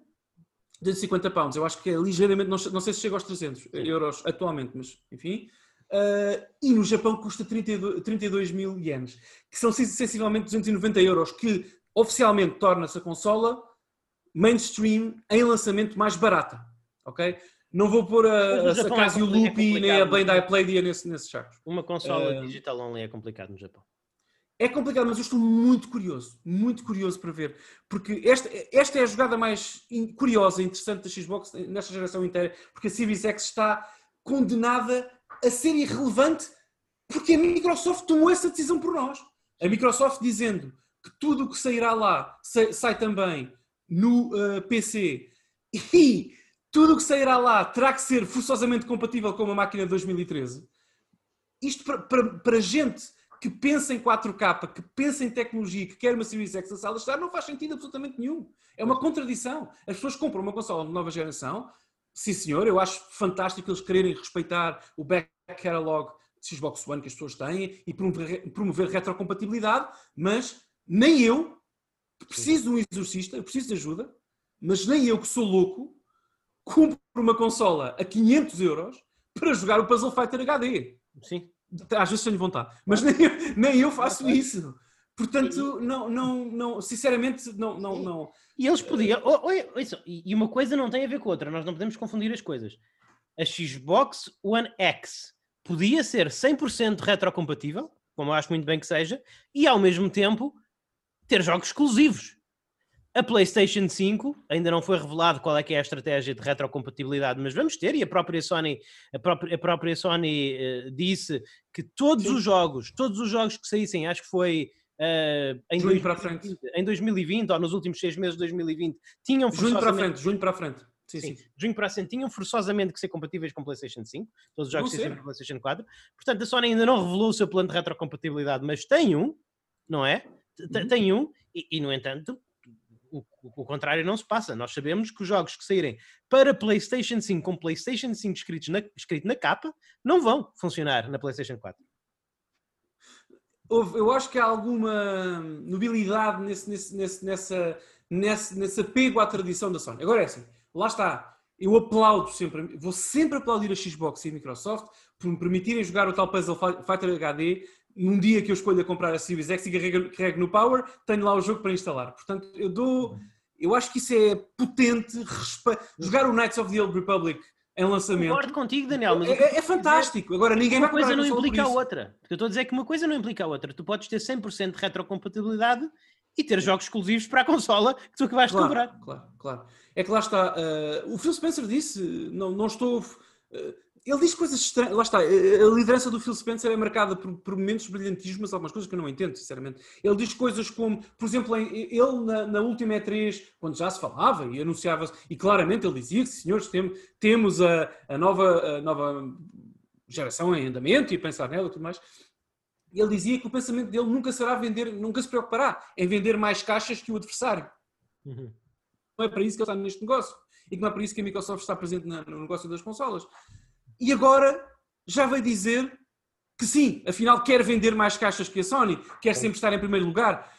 E, a estratégia é incompatível com essa ambição. Eh, mas lá está. Nunca se esqueçam de uma coisa: a Microsoft sabe isso. Claro. Porque eles são muito mais conhecedores do seu próprio produto que nós e têm estudos intermináveis que denunciam padrões de comportamento dos consumidores que nós não temos. Eu, eu, eles sabem isso. tu, tu, confias muito mais na, na, nessa nessa ah, lei do que eu. Confias mais no. Eu tenho boas experiências, tenho boas experiências profissionais com isso. Pois sim. Não, eu, eu, o contrário. Eu já vi muito dinheiro ser, ser esbanjado para criar os piores produtos do mundo. Ok. mas enfim, okay. uh, mas a situação é que houve. Eu acharia super interessante de um ponto de vista de história de videojogos que a Xbox One X fosse a consola que vendia mais, mais caixas nesta geração. Eu achava interessantíssimo. Eu acho que era, ah, criava um precedente. A, a Sony em virtude da sua arrogância com a PlayStation 3. A PlayStation 3, curiosamente, acabou por vender mais no final, acabou por ser mais Sim. bem sucedida que a 360, mas esteve muito tremido. Os primeiros anos foram cataclísmicos para a Sony. Uh, lá está, por, por causa da arrogância, e inclusive eles, eles tiveram a coragem, a Sony teve a coragem de, nós estávamos a falar das coisas que a Microsoft está a ser corajosa, a Sony teve a coragem de fazer um rebranding quase completo da PlayStation 3 a, a um terço do life cycle da consola. Nunca aconteceu. Pois. Nem desde aí, nem até, nem até então. Exatamente. Portanto, portanto há, há a possibilidade nesta indústria de haver reviravoltas. Agora, com, com o curso atual das coisas, eu, eu, acho que a Sony tem, tem, tem que se espalhar a torre, tem que marcar muitos autogolos para, para perder isto.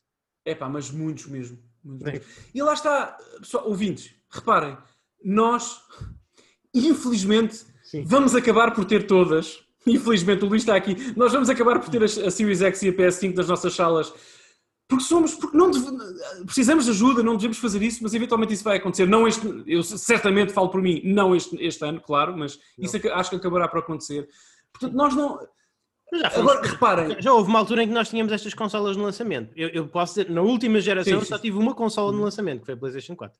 Sim. Agora, agora, de facto, a pessoa que está indecisa entre a Series X a Series S e a PS5, deve de facto guiar-se por aquilo que sempre norteou, historicamente norteou, as decisões na hora de comprar uma consola no lançamento para qualquer pessoa, qualquer pessoa, que é que exclusivos é que eu tenho nesta, nesta, nesta plataforma? E nem, nem vou aos jogos, nem, nem, refiro os jogos que estão também disponíveis para PC na, na plataforma Xbox. Eh, que, que, experiências é que eu tenho exclusivamente uma versus outra? Isso deve nortear a vossa decisão. Se vocês são pessoas que respiram Gears of War e Halo, dificilmente comprarão, comprarão uma PS5.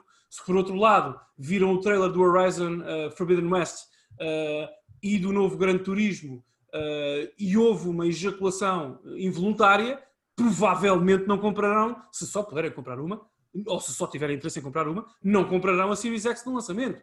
Portanto, tudo isso continua a nortear as decisões das pessoas. O que a Microsoft não se pode esquecer, e não esquece, eles sabem isto perfeitamente, é que, o, o- o- portanto, a, a- a variável desta equação chama-se PC. Chama-se PC. E se tu pudesses jogar o Horizon Forbidden West ou o, remake do Demon's Souls no dia de lançamento no Steam ou na PlayStation PC App, no, whatever, no, Steam- no PC, Sim. epá, o número de unidades que motivava, o número de, de consolas Ah. que eram vendidas pela motivação em jogar esse jogo era sofria um corte grave, não é? Importante. Claro. Por isso é que nós, já, nós no N3Cast dizemos vezes, vezes, vezes, vezes, sem contas. Cavalo de Troia. A Series S é o cavalo de Troia para vender o Game Pass. A Xbox, nem é o Game Pass. A Microsoft, o Phil Spencer e o Aaron Greenberg querem muito, muito que vocês subscrevam o Xbox Game Pass Ultimate. Com a mesma voracidade saudável que a Nintendo quer que vocês comprem mesmo o Mario 3D All Stars. Uhum. Mesmo. Portanto, é isso que eles querem. Sim. Não, não, O melhor a Series X para mundo. eles é o melhor cartucho do mundo. A Series X para a Microsoft é cada vez mais um statement. Não é um movimento de domina- de- para dominar o mercado. É um statement.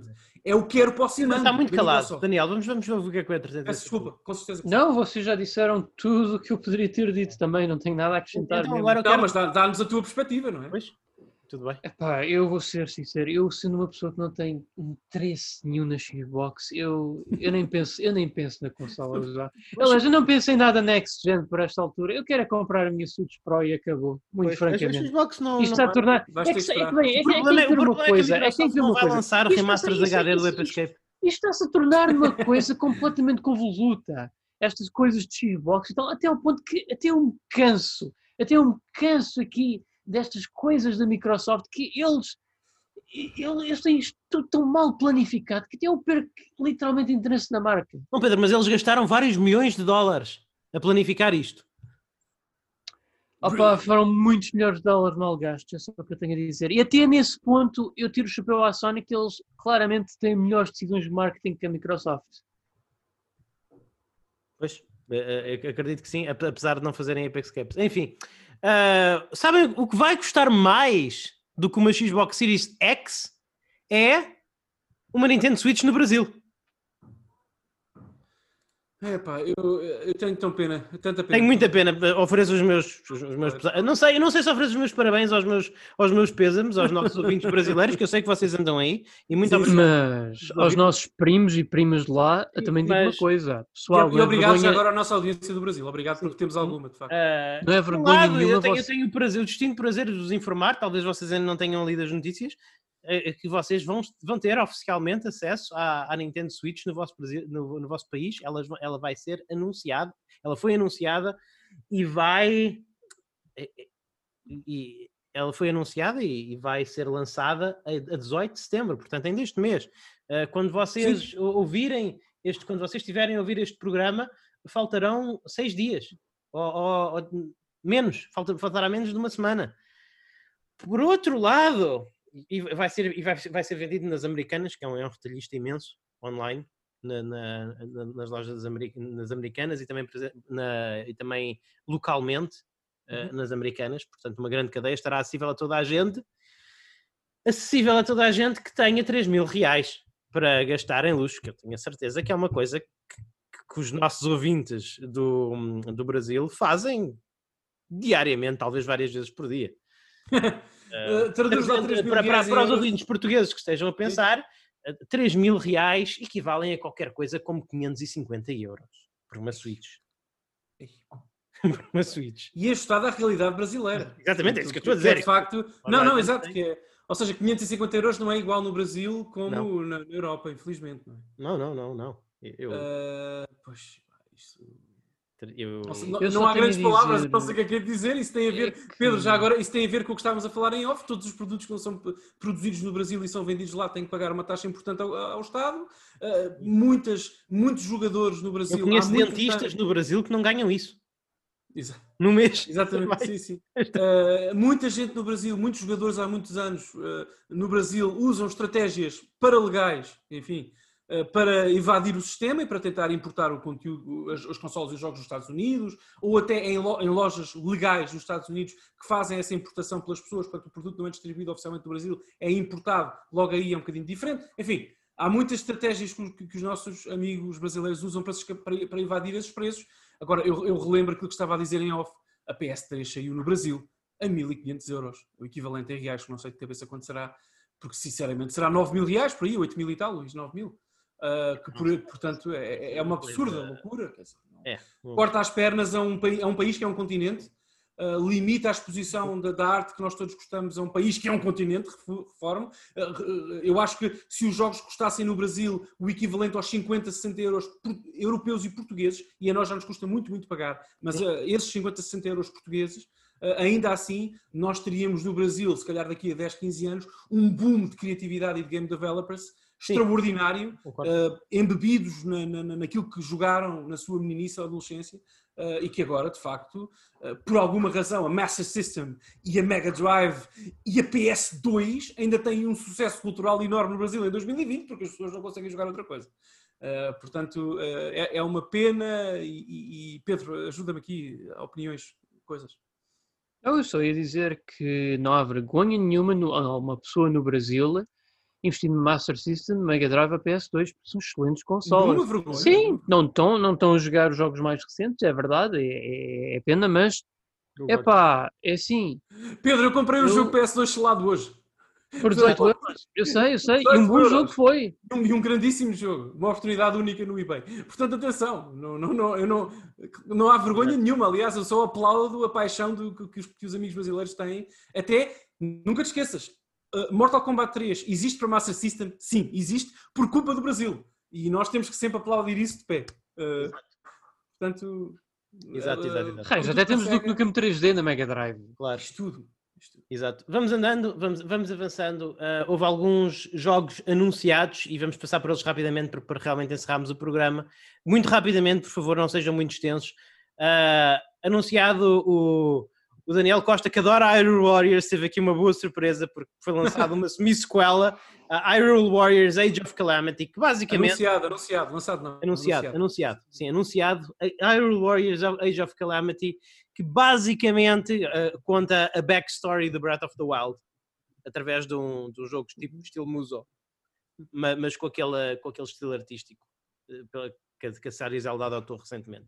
Portanto super, super, super entusiasmado. Não yeah. gosto muito de Breath of the Wild porque não é o meu género, nada contra o jogo. Já falei uh, uhum. muito aqui no nosso programa sobre esse tema. Agora, Hyrule Warriors é, é, o melhor dos Musu. Já escrevi, já disse isso várias vezes. Não, não vejo grande competição para esse jogo, para o original. Uhum. Uh, e este promete mais do mesmo com o estilo, com o grafismo cel shaded do Breath of the Wild e claro. lá está, a narrativa é uma espécie de prequela do Breath of the Wild, isso é interessante. Uh, e eu tenho mais interesse neste por causa disso, porque acho que pode ser um jogo mais focado do que o Warriors foi. Porque tem, tem, um, uhum, uhum. tem uma narrativa mais Sem focada, dúvida. também, também yep. será mais limitada em termos de personagens. Sim. Portanto, acredito que será um jogo mais focado e isso, isso agrada-me, sinceramente. Ambos sabemos que alguns no, no, neste novo Hyrule Warriors Age of Calamity, alguns desse jogo poderás desbloquear o Tour Link do claro. Wind Waker. Senão sim. não perdoa a Nintendo, né? há limites. É. Né? Mas, sim, Pedro, sim, é, Ok, yes, acho que não, não, acho que não havia assim É muito difícil agradar ao Pedro Francisco. O Pedro é muito difícil. Em 2020. Uh, mas eu acredito que o Pedro esteja agradado pela, pelo o, o, anúncio de que será lançado ainda este ano Scott Pilgrim vs. The World Complete Edition.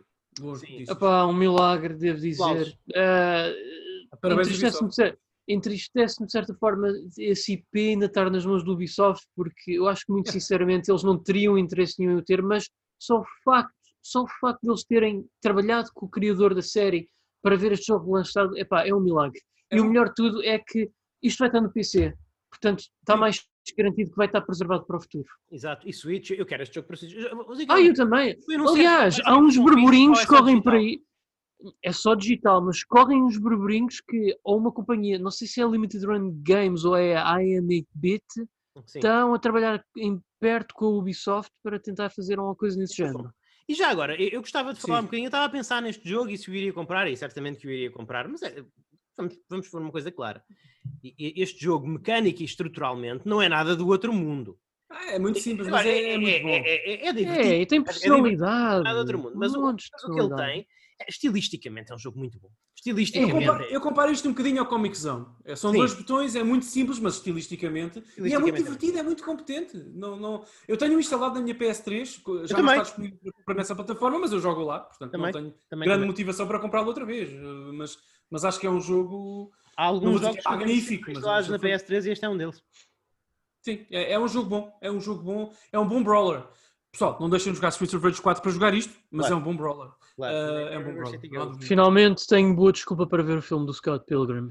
Já agora, eu quero comprar esse River City Girls em, em caixa, porque ele saiu na Ásia em caixa, eu gostava muito de ter. Sim. Sim, sim. Eu tenho a versão Limited Run Games, mas também já vi. A caixa Também asiática eu. é mais gira. A caixa asiática é mais gira. É um jogo muito bom, Daniel. Já jogaste? Eu sei, eu sei. Não, não. É muito bom. É muito bom. Yeah. Acho que é, acho que é Dark. Não é. Ah, não, não, é The Way Forward. Way Forward, exatamente. Way Forward. A eu Arc System. Works só o publicou no Japão. Ok, exato. Ah, ok. Uh, outro, um, um remake que foi anunciado uh, foi o Prince of Persia, The Sands of Time. Infelizmente não sai este Hum. ano, sai em 21 de janeiro de 2021. Mas que fixe este jogo ter um remake. E, e já agora, eu verdade, gostava é. de aproveitar para dizer, fazer já uns comentários e depois os vossos. Número um, acho fantástico que este jogo esteja um remake e, e não me incomodará demasiado se só esse, da trilogia for este jogo, for, for só este jogo que foi lançado, porque ele é. Eu não vou dizer que é o melhor jogo da trilogia, mas número É o mais impactante. é o mais impactante. É o melhor. É o mais impactante, é o mais único e, e não, e não pede por uma sequela. Tu, tu acabas este jogo e ficas satisfeito com a forma como a trama se desenrolou. A sequela não foi, eu não achei desnecessária, que eu achei que a sequela, ah, eu, eu achei que este jogo não pedia uma sequela. Teve essa sequela e eu, muito sinceramente, gostei da sequela. Acho que a sequela tentou estilisticamente umas coisas um bocadinho diferentes. Mas narrativamente vivia um sem ela, não é? O que é, Pedro? Mas narrativamente, narrativamente vivia sem a sequela. Não, eh, narrativamente este jogo funciona sem a sequela, eu já disse isso. Mas a sequela, eu, eu acho que a sequela teve valor. Acho que as sequelas tiveram valor. Acho que foram bons jogos, com boas mecânicas, adicionaram boas mecânicas a este. E, e eu, eu gosto, eu, eu, eu gostaria de que. Eu, gostaria de que se isto tivesse sucesso, que a Ubisoft fizesse o mesmo com as sequelas. Porque eu acho que, não- que eu acho que as pessoas no geral não lhes dão o devido valor. Agora, dito isto, Hum, estilisticamente e, e- este é o, o- este é o melhor e, e mais impactante. Mecanicamente não, mecanicamente eu acho que as sequelas tá- eh, são melhores. Eu só quero dizer que. ah, Desculpa, Pedro. Desculpa. Não, não, força, Daniel, força, força. Não, é muito rápido, eu só quero dizer duas coisas muito rapidamente sobre este jogo. Em primeiro lugar, é, mais, é a segunda vez eh, que, a, que a, a Ubisoft vai fazer um remake barra reboot, enfim, da série numa nova geração, porque já o tinha feito na geração passada, 360 PS3, com o melhor dos Prince of Persians, Uhum. que é aquele reboot que aconteceu eh, na geração passada, não sei se se lembram, que é ótimo, ótimo, ótimo, e tem um beat narrativo, alguns na história, que, que envolve um salto para o nada do príncipe, que é uma coisa extraordinária. Mas enfim, eh, eu, É eu- só dizer-vos que eu- fiz no, no minha, na minha conta É do um, é um jogo que sofreu já agora o, o destino de muitos bons jogos da 360 barra PS3, que foi que teve, um- teve uns graves problemas com DLC. Teve, mas o jogo base é muito bom. É Sim. muito bom. Uh, mas pronto, eu escrevi na minha conta do, do Twitter, fiz aliás retweet de, de- de uma conta francesa que dizia que comparava o estilo deste novo remake, não é? Que foi apresentado, o estilo artístico e visual, uh, a uma espécie de bonecos da Playmobil, que é muito, de facto, o aspecto é muito cru, uh, parece de facto um jogo de 2006 por aí. E eu apenas digo, e depois? Mas será que todos os remakes têm que ter ray tracing e 4K, como eu escrevi na altura? Não. Porque, eu, eu, sinceramente, o que é que vocês querem do remake do Sands of Time? É uma, é uma pergunta honesta. Que Querem um jogo em 4K com grafismo potente alicerçado pela PS5 ou pela Series X? Eu não sei se é necessário. Sinceramente, porque não tentar algo diferente, um estilo artístico tão impactante como o original, mas graficamente mais contido? Porque não? Não sei. Acho que é uma. Não, tem- não, não me ofendeu a apresentação, o grafismo Eu- do jogo. Não- Eu digo que eu fiquei extremamente entristecido quando eu fui ao YouTube, aos canais oficiais do Ubisoft, e eu vi a quantidade de dislikes que os vídeos tiveram, porque eh, e o pessoal a gozar com os visuais e com os gráficos. É, eu entristece-me, sabem porquê? Porque quando é que foi a última vez que tivemos um, um devido jogo da série Prince of Persia? Epá, é que esta gente Foi, E- foi- e Irrita-me irrita esta gente. Não, não, quer dizer, o Prince of Persia que talvez é das séries mais icónicas da história dos videojogos, por vários motivos. Epá, Sim. finalmente tem um novo jogo e o pessoal descarta-se dele só porque tem péssimos visuais, não é 4K, isto parece tudo muito Playmobil. Epá, Também eu, eu acho que isso é um exagero. Já, já agora, eu acho que essa opinião é, é- é quase uma caricatura. É, é um exagero. Epá, é está- que o pessoal, se for a comparar, o, o jogo de 2002 tem uma direção artística fantástica, mas por amor de Deus, nota-se a idade dos gráficos. Não me venham dizer Não, que claramente. graficamente é melhor que. Este, este jogo tem melhores gráficos que Halo Infinite. Pois tem. Aliás, alguém já fez. Alguém já fez. Isto- Aliás, isto eu tem- vi- O que eu disse tem piada, mas não é humor, é verdade. E se o boss final é. deste, deste remake fosse o Greg? Isso era fantástico. Não, mas atenção que eu já vi de- do, do príncipe com a cara do Craig. Atenção, Ok, não estou a mentir. Já lá fora. Mas, mas não, tu, tu olhas para isto. Bonecos Playmobil é um grande exagero. Isto, isto A, parece. a- a expressão não é minha, a expressão não é minha. Isto não é, isto não é o God of War 4, isto não é o Ghost of Tsushima, isto não é o The Last of Us 2. Mas E isto depois é há um, outra coisa. Mas não quer Isto- ser, não quer mas, isto, ser. mas- mas isto é um jogo da geração atual, bolas. Não, não venham Não dizer que são é. bonecos Playmobil. Mas só que é assim, também depois há outra coisa a ver. A equipa que está a trabalhar neste jogo é uma equipa consideravelmente mais pequena. É aliás da Ubisoft India, que eu até É, penso que este é, é o primeiro jogo que eles estão a desenvolver. E eu vou Sim. dizer, para uma equipa pequena da Índia, cujo primeiro projeto é um remake, apá, eu acho que está um trabalho muito bom. Agora também, lá está Pedro, eh, entrando no papel que eu raramente assumo aqui, mas por que não? De advogado do diabo e pensando nas pessoas que foram clicar nos dislikes e, e incendiar as redes sociais com, com críticas negativas a esta apresentação. Realmente, este- esta apresentação prova que a Ubisoft está. Isto é um jogo de, de atirar à parede, ok? Isto é, vamos gastar pouco dinheiro com isto, vamos atirar à parede e ver se cola. Se não colar, também o barro era barato. Não há muito problema, não perdemos muito. Uh, porque de facto a Ubisoft não está, não está a investir fortemente na série Prince of Persia.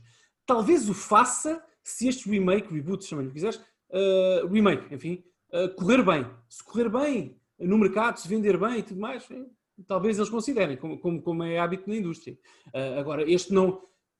Isto não tem os valores de produção, vamos falar abertamente, não tem os valores de produção do Assassin's Creed Valhalla, nem se calhar do Ah, Assassin's não. Creed Unity. Portanto, não tem. Eh, Portanto, mas aposto que vai ser um fãs jogo. podem ficar frustrados. Aposto que vai ser mecanicamente e estruturalmente muito mais interessante. Isso, Ah, sim, claro, sim. claro. É o que claro. importa. É como eu digo. o- Sem dúvida absolutamente nenhuma. Eu, eu- eu gostaria muito que tivesse sucesso e, e tenho, e, e gostaria muito de ver, o, de, de ver as sequelas, especialmente o 2. Acho que o 2 o 2 é um tom que é, é- é um É jogo muito drástico o tom. tem um. Quem, quem vir por fora, quem só vir trailers do 2 ou Let's Play ou assim, parece um jogo muito heavy metal e, e parece que não combina muito bem com o, com o tom de, de Prince of Persia. Mas, é, é- mas, mas era. Não, ma- mas, mas em primeiro lugar, há uma razão narrativa para o jogo ter esse tom. Sim, sim. E, e, em, e, em segundo, e, e em segundo lugar, esse jogo mecanicamente e estruturalmente era tão bom. Tão bom. Bem, bem melhor do que este. Epá, até o terceiro eu atrevo a dizer que é bom, excepto as partes das carruagens. O terceiro é um bocadinho. já é mais ação, ação, ação. Sim, o ideia. terceiro, o, o- o terceiro é um bocadinho mais mecanicista. O, o segundo, no segundo tens, uma, tens mais liberdade de combos, tens mais liberdade de deslocação. O, o segundo tem. É o melhor dos mundos. não é? É, exatamente. É, é, o melhor- é, é, é o, meu- é o melhor de dois mundos. O segundo, é, o segundo é um jogo muito underrated. Agora, este aqui, não, nós, queremos, nós, nós precisamos disto. Nós precisamos disto e eu, Sim, sim. eu vou comprar isto. Não sei se vou comprar em caixa, porque eu sou. Eu não sei se vai existir em caixa, sinceramente. acho- Não, vai, eu vi as, ca- eu vi as imagens Vai? das Ok. caixas, Daniel. Desculpa, não sabia, não sabia. Desculpa, desculpa, Ok. Vi, vi. Sim, sim, sim. Não sei, se- não sei se vou comprar em caixa, porque não sei, eu, eu- Bem, isto vai sair para a PlayStation 4, Uhum. portanto talvez compre em caixa para a PlayStation 4, mas eu não. Eu não estou com vontade de fazer uma coleção de nova geração física, sinceramente.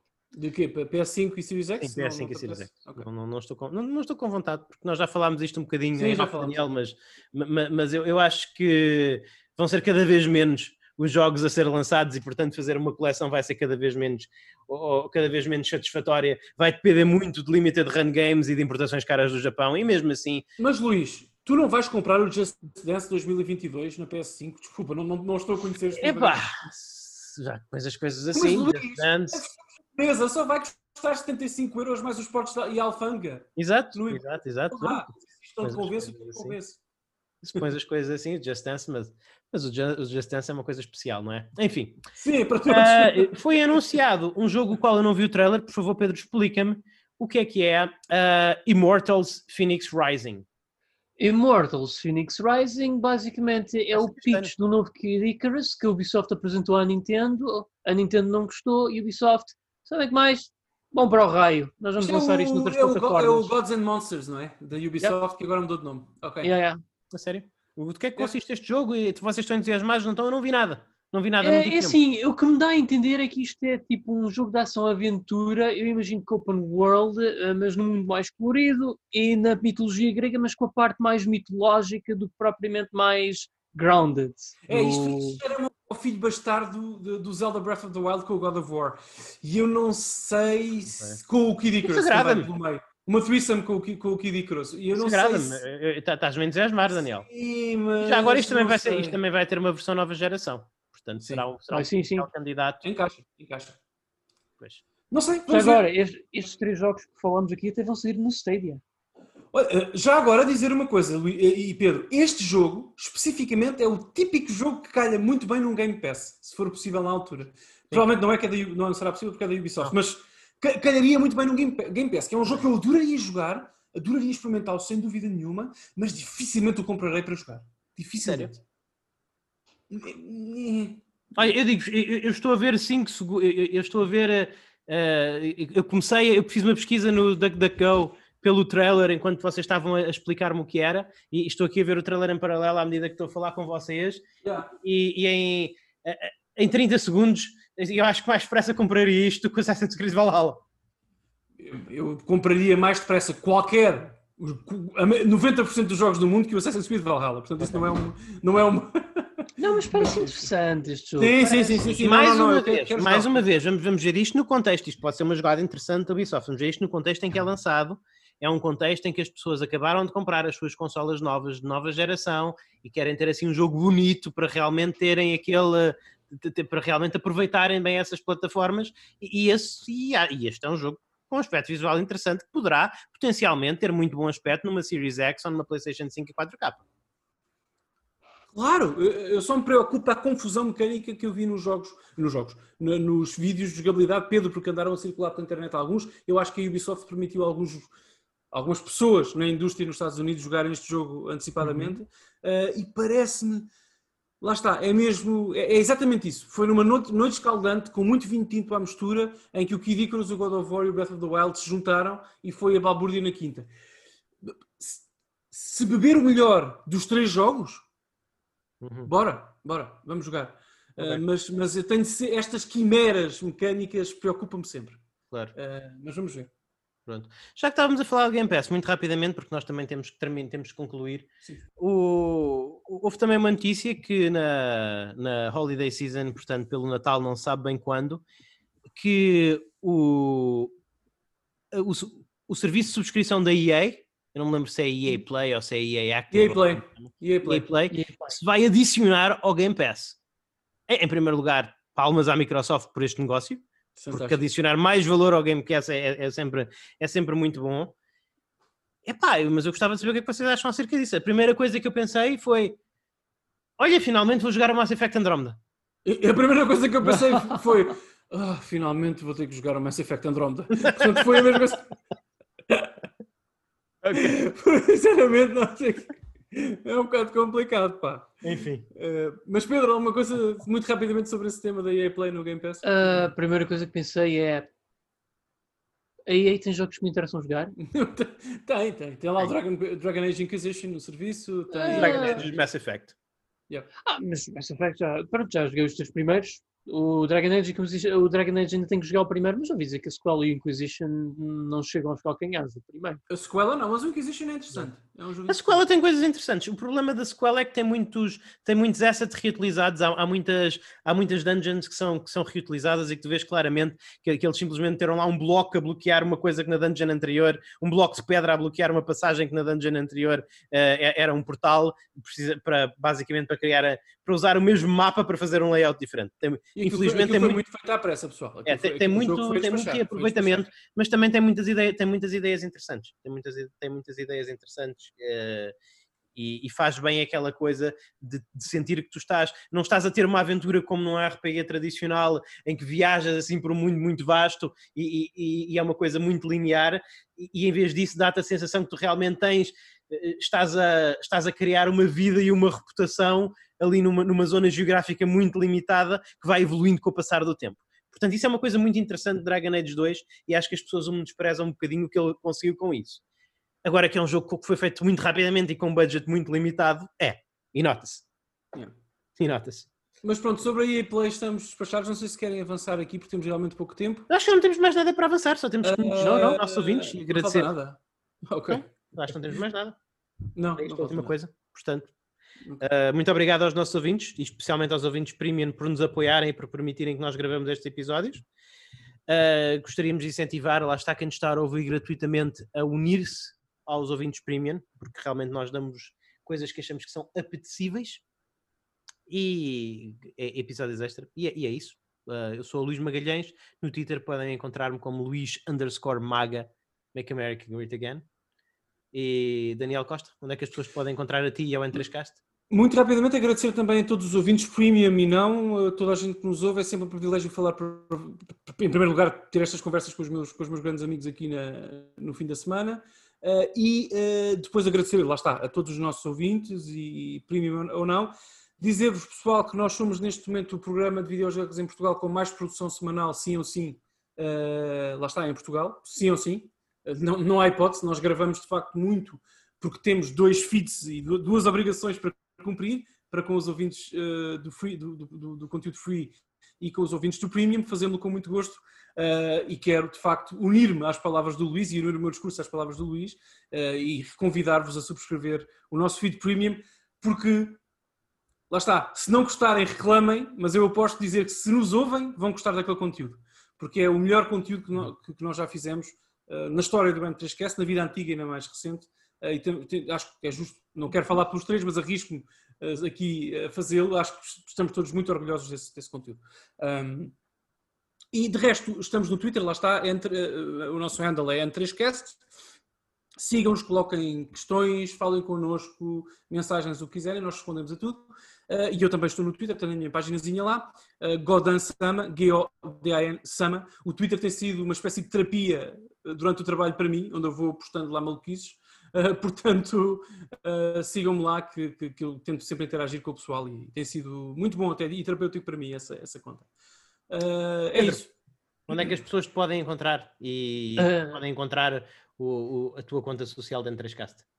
Ah, portanto, podem me encontrar em @pixelpedro no Twitter e nós também temos uma página que é o N3Net em Facebook, onde nós vamos postando, portanto, no feed ah, os podcasts mais recentes, assim também como outros posts maioritariamente relacionados com material suplementar do- dos casos que nós fizemos, para terem algo com que se divertir dentro do contexto dos mesmos e também, claro, é uma plataforma que é perfeitamente viável para recebermos o vosso feedback e interagirmos convosco no sentido de melhorarmos o programa e sabermos de que forma é que também podemos ajustá-lo conforme aos vossos desejos. Uhum. É isso mesmo. Muito bem. Ok. É isto. Pensei que, Muito tinha, obrigado. pensei que tinha congelado o feed. Não, não, não, não, não, não, estava estava a prestar atenção. Estava a prestar atenção, muita atenção ao que o Pedro estava a dizer. Muito obrigado. Até à próxima. Fiquem bem e joguem muito. E assim termina mais um N3Cast. Muito obrigado aos ouvintes premium, que são os que nos estão a ouvir agora, pelo vosso apoio. É graças à vossa contribuição que nós podemos almejar criar aquele que nós queremos que seja o, o melhor conteúdo, o conteúdo de eleição em áudio sobre videojogos em português. Outra forma de ajudarem o N3Cast, se assim o quiserem fazer, é deixar uma análise no vosso agregador de podcast de eleição. As análises do iTunes contam muito, ajudam-nos muito a chegar a mais ouvintes, mas todos os provedores que vos deixarem dar análises são uma boa ajuda, portanto, se o quiserem fazer, agradecemos muito o tempo que vocês perdem fazendo isso. E também, é claro, é sempre bom que partilhem nas redes sociais, partilhem o episódio, partilhem as vossas impressões, digam que gostaram, gostaram menos, etc. E uh, façam-nos tag, porque nós somos bastante responsivos normalmente, especialmente o, especialmente o Daniel, é um bocadinho menos, mas tento sempre também ver. É uma forma de interagirem connosco e é uma forma também de nos ajudarem a chegar a mais ouvidos. Portanto, muito obrigado pela vossa colaboração, pela vossa contribuição. Cá estaremos para a semana com mais. Até à próxima, fiquem bem e joguem muito.